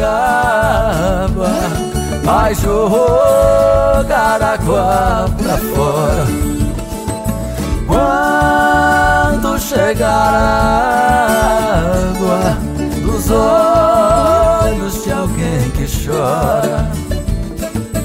Quando chegar a água dos olhos eu quero apanhar uma rosa, minha mão já não alcança. Eu choro desesperado, igualzinho uma criança. Duvido alguém que não chore pela dor de uma saudade. Quero ver quem que não chora quando amar de verdade. O rio de Piracicaba vai jogar água pra fora. Quando chegar a água dos olhos de alguém que chora. Quando chegar a água dos olhos de alguém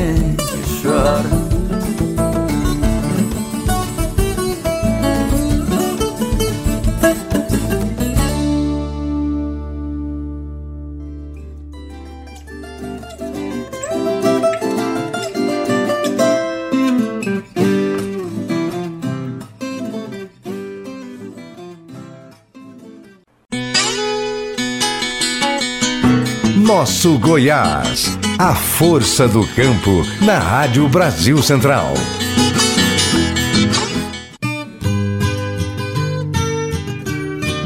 O Ministério da Agricultura, Pecuária e Abastecimento, MAPA, irá suspender a vacinação contra a febre aftosa em seis estados e no Distrito Federal. A medida ocorrerá após a última etapa de vacinação a ser realizada em novembro. As unidades da federação integram o bloco 4 do Plano Estratégico do Programa Nacional de Vigilância para a Febre Aftosa, PEPNEFA. São elas: Espírito Santo, Goiás, Mato Grosso, Mato Grosso do Sul, Minas Gerais, Tocantins e Distrito Federal. A suspensão faz parte do projeto da ampliação de zonas livres de febre aftosa sem vacinação no país, previstas no PEPNEFA, fonte AgroLink.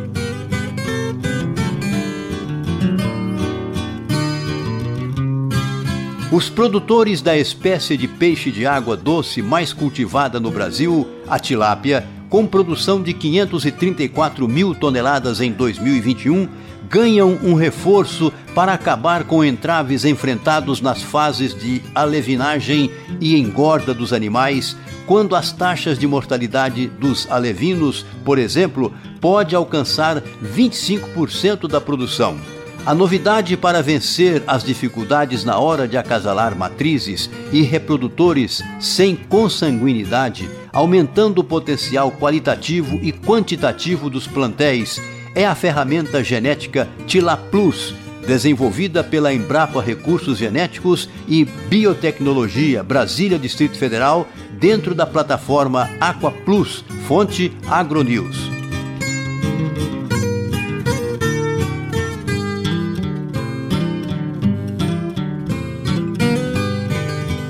O Ministério do Comércio da Tailândia propôs novas medidas no início de maio para aumentar as importações de ingredientes para a ração animal por um período de três meses. Um movimento que visa reforçar o abastecimento doméstico após o impacto da invasão russa na Ucrânia. As fábricas de ração tailandesas reclamam há meses da escassez de grãos usados na mistura de ração animal, como trigo e milho, pedindo ao governo que flexibilize os controles de importação destinados a proteger os agricultores locais. O ministro do Comércio tailandês Jurin Laksanawiziti disse em entrevista coletiva que uma medida proposta é suspender temporariamente os controles sobre as importações de trigo de maio a julho. Outra medida planejada facilitará o controle das importações de milho, permitindo a entrada de até 600 mil toneladas isentas da taxa de 20% no mesmo período. Fonte Reuters. O mercado do boi gordo abriu o mês de maio com preços mais firmes, segundo a consultoria Safras e Mercado no entanto, o lockdown na China e a situação do mercado interno seguem no radar. A nível interno, a expectativa para o início deste mês é positiva. Esperemos uma primeira quinzena de maio com bom consumo para carne bovina, onde o Dia das Mães ajudou a melhorar a reposição entre atacado e varejo, e isso é importante para afirmar os preços internos, onde o potencial de queda na arroba fica menor. Destaca o analista das safras Fernando Iglesias, fonte Canal Rural.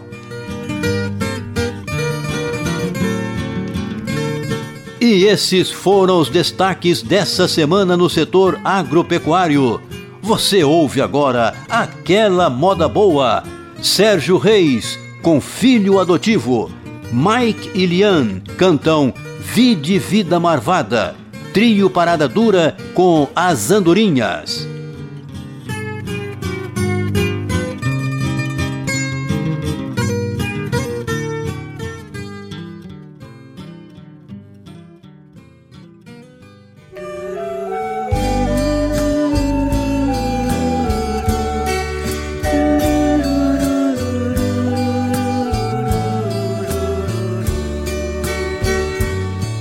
Sacrifício eu criei meus sete filhos, do meu sangue eram seis, e um peguei com quase um mês. Fui viajante, fui roceiro, fui andante, e para alimentar meus filhos não comi pra mais de vez. Sete crianças, sete bocas inocentes, muito pobres, mas contentes, não deixei nada faltar. Foram crescendo, foi ficando mais difícil. Trabalhei de sol a sol, mas eles tinham que estudar. Meu sofrimento, ah meu Deus, valeu a pena. Quantas lágrimas chorei, mas tudo foi com muito amor. Sete diplomas, sendo seis muito importantes, que às custas de uma enxada conseguiram ser doutor. Hoje estou velho, meus cabelos branqueados, o meu corpo está surrado, minhas mãos nem mexem mais. Uso bengala, sei que dou muito trabalho, sei que às vezes atrapalho meus filhos até demais.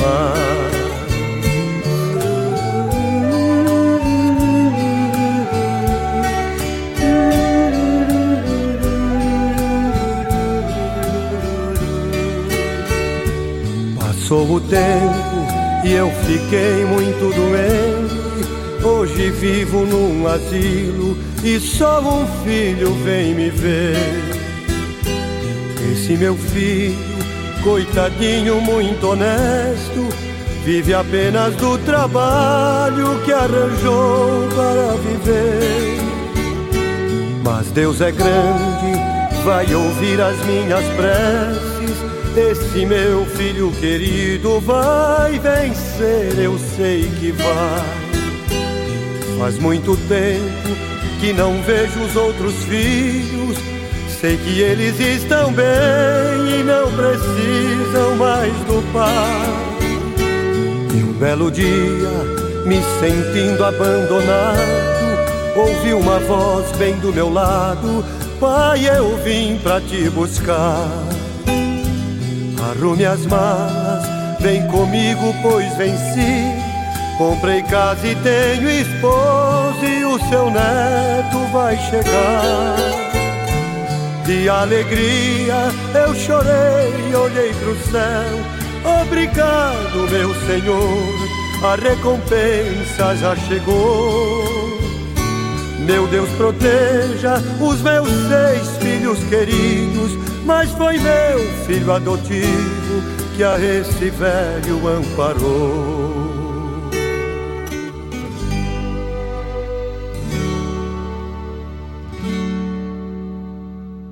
Nosso Goiás. A força do campo na Rádio Brasil Central.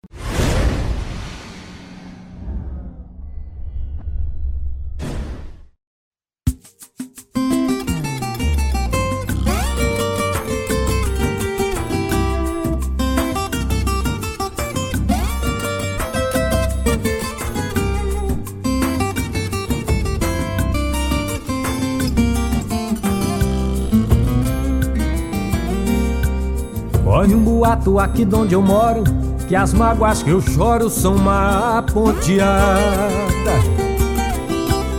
Que no capim mascado do meu boi A baba sempre foi santa e purificada.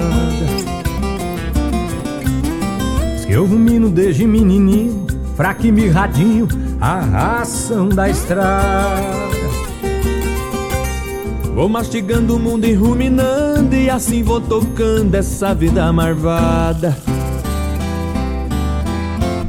É que a viola fala alto no meu peito, mano. E toda moda é um remédio pros meus desenganos. É que a viola fala alto no meu peito, mano. E toda mágoa é um mistério fora deste plano Pra todo aquele que só fala que eu não sei viver. Chegar lá em casa pra uma visitinha Que no verso no reverso da vida inteirinha Ai de encontrar-me num cateretê Ai de encontrar-me num cateretê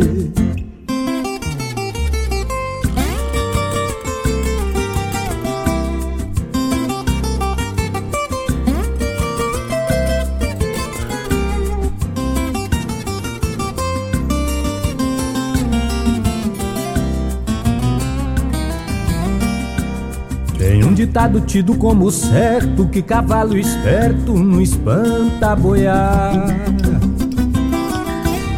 E quem refuga o mundo resmungando Passará berrando essa vida marvada Compadre meu que envelheceu cantando Diz que ruminando dá pra ser feliz Por isso eu vagueio ponteando e assim procurando a minha flor de lis. É que a viola fala alto no meu peito, mano. E toda moda é um remédio pros meus desenganos. É que a viola fala alto no meu peito, mano. E toda mágoa é um mistério fora deste plano. Pra todo aquele que só fala que eu não sei viver.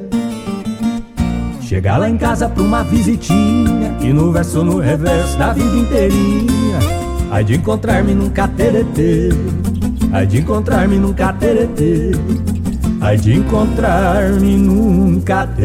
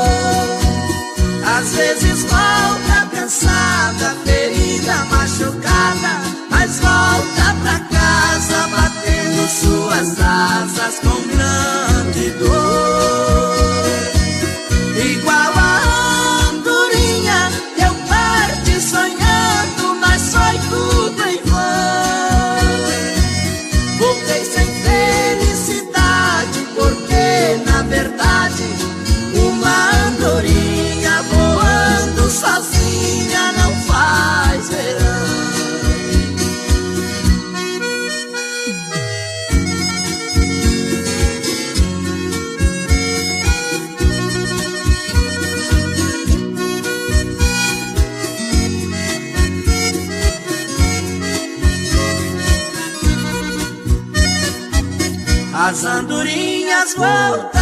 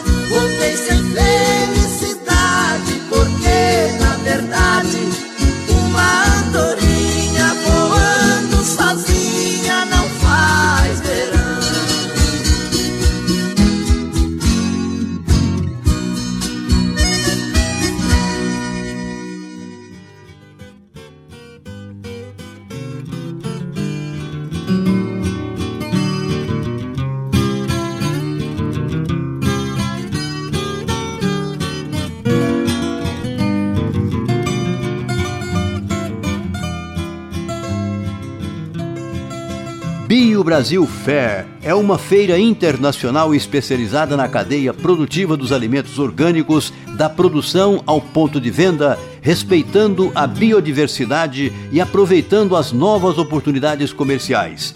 Ela acontece de 8 a 11 de junho no AMB em São Paulo. Mais informações no site biobrasilfair.com.br. Maior feira da pecuária leiteira do Brasil, a Mega Leite, que reúne em Belo Horizonte, Minas Gerais, as principais raças leiteiras do país, é um evento organizado pela Associação Brasileira dos Criadores de Girolando e conta com apoio técnico e financeiro do governo de Minas, por meio da Companhia de Desenvolvimento Econômico de Minas Gerais, CODEMIG, e da Secretaria de Estado da Agricultura, Pecuária e Abastecimento, SEAPA. Ela acontece de 15 a 18 de junho de 2022 no Parque da Gameleira, Belo Horizonte.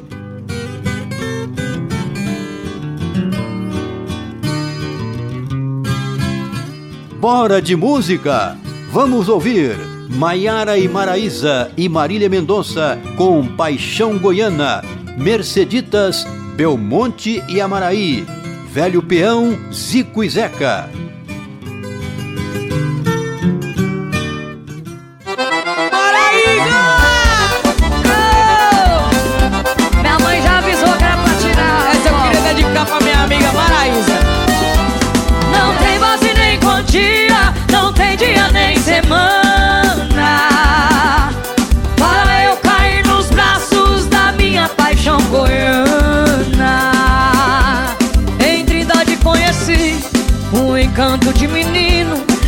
Nascido em Goiatuba, criada em Ponta Linda. Ao me apaixonar por ele, foi grande meu desengano. Vencido pela saudade, procurei em toda a cidade, do centro-oeste goiano. Depois eu não entro em casa, você já sabe por quê, né?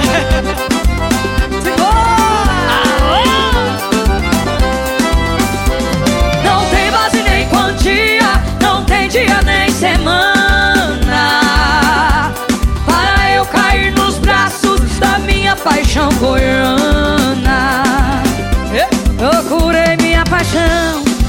querida Itajá Em Mineiros e Caçu, Bom Jesus e Porá.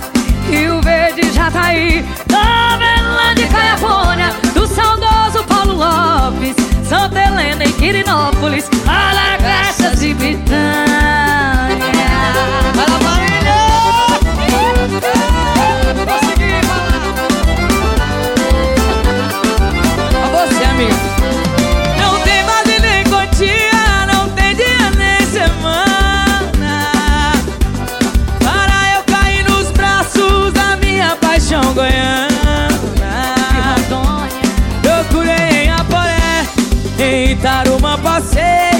Jussara ouvi notícias dos olhos que eu adorei.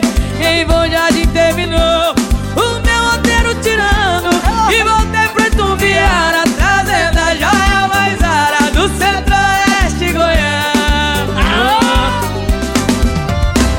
Não tem base nem quantia, não tem dia nem semana.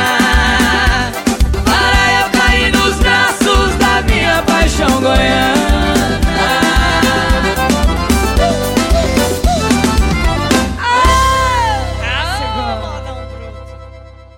Nosso Goiás, a força do campo, na Rádio Brasil Central.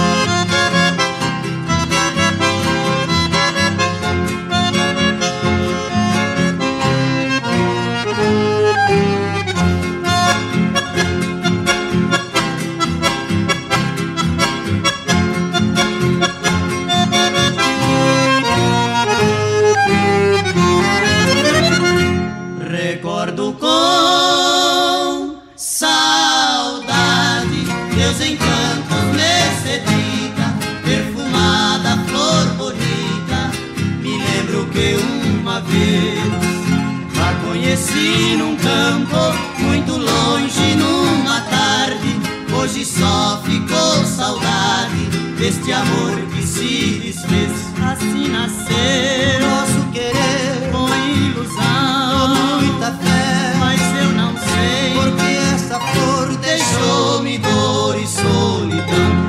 Ela se foi com outro amor, assim me fez compreender o que é querer, o que é sofrer, porque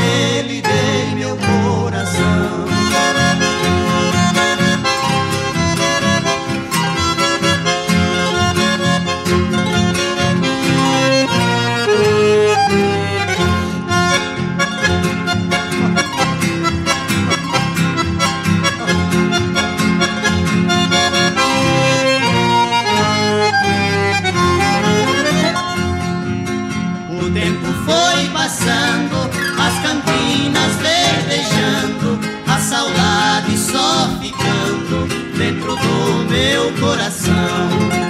Mas apesar do tempo já passado, Mercedita, esta lembrança palpita na minha triste canção.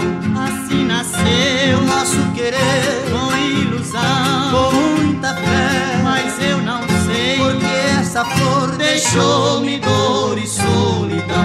Ela se foi com outro amor, assim me fez compreender o que é querer, o que é sofrer, porque lhe dei meu coração.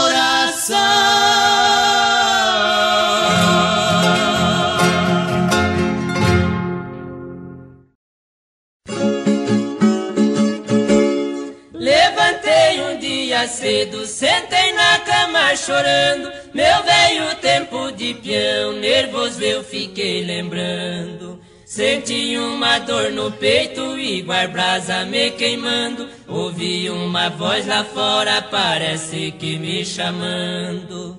Eu tive um pressentimento que a morte na voz do vento ali tava me rondando.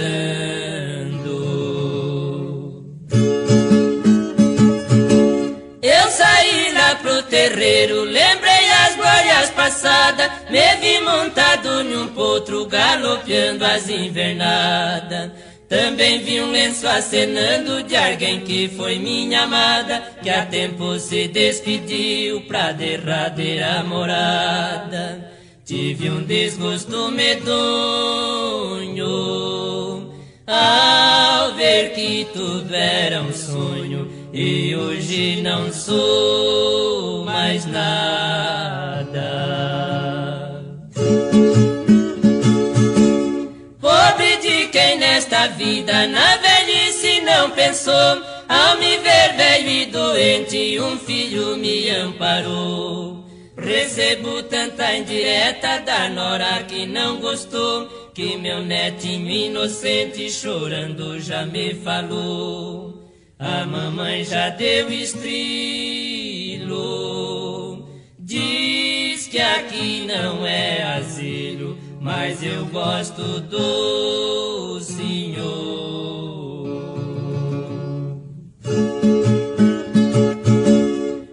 Neste meu rosto cansado, queimado pelo mormaço, duas lágrimas correram, espelho do meu fracasso. É o prêmio de quem na vida não quis acertar o passo. Abre os olhos muito tarde, quando já era um bagaço.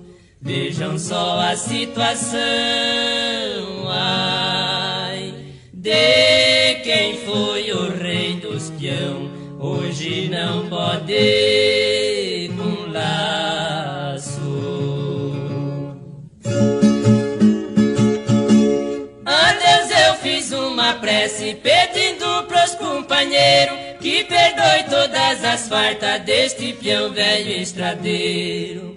Quando eu deixar este mundo, meu pedido derradeiro, desejo ser enterrado na sombra de um angiqueiro, para ouvir de quando em quando as boiadas ali passando e o grito dos boiadeiros.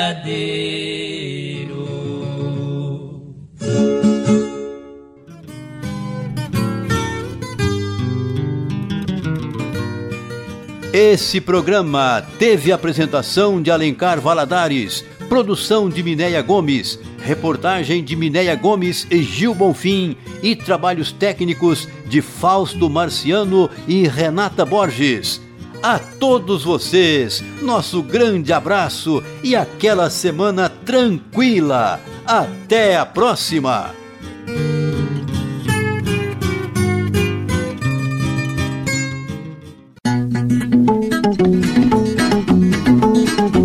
Programa Nosso Goiás. Música, notícias e dicas sobre a vida rural.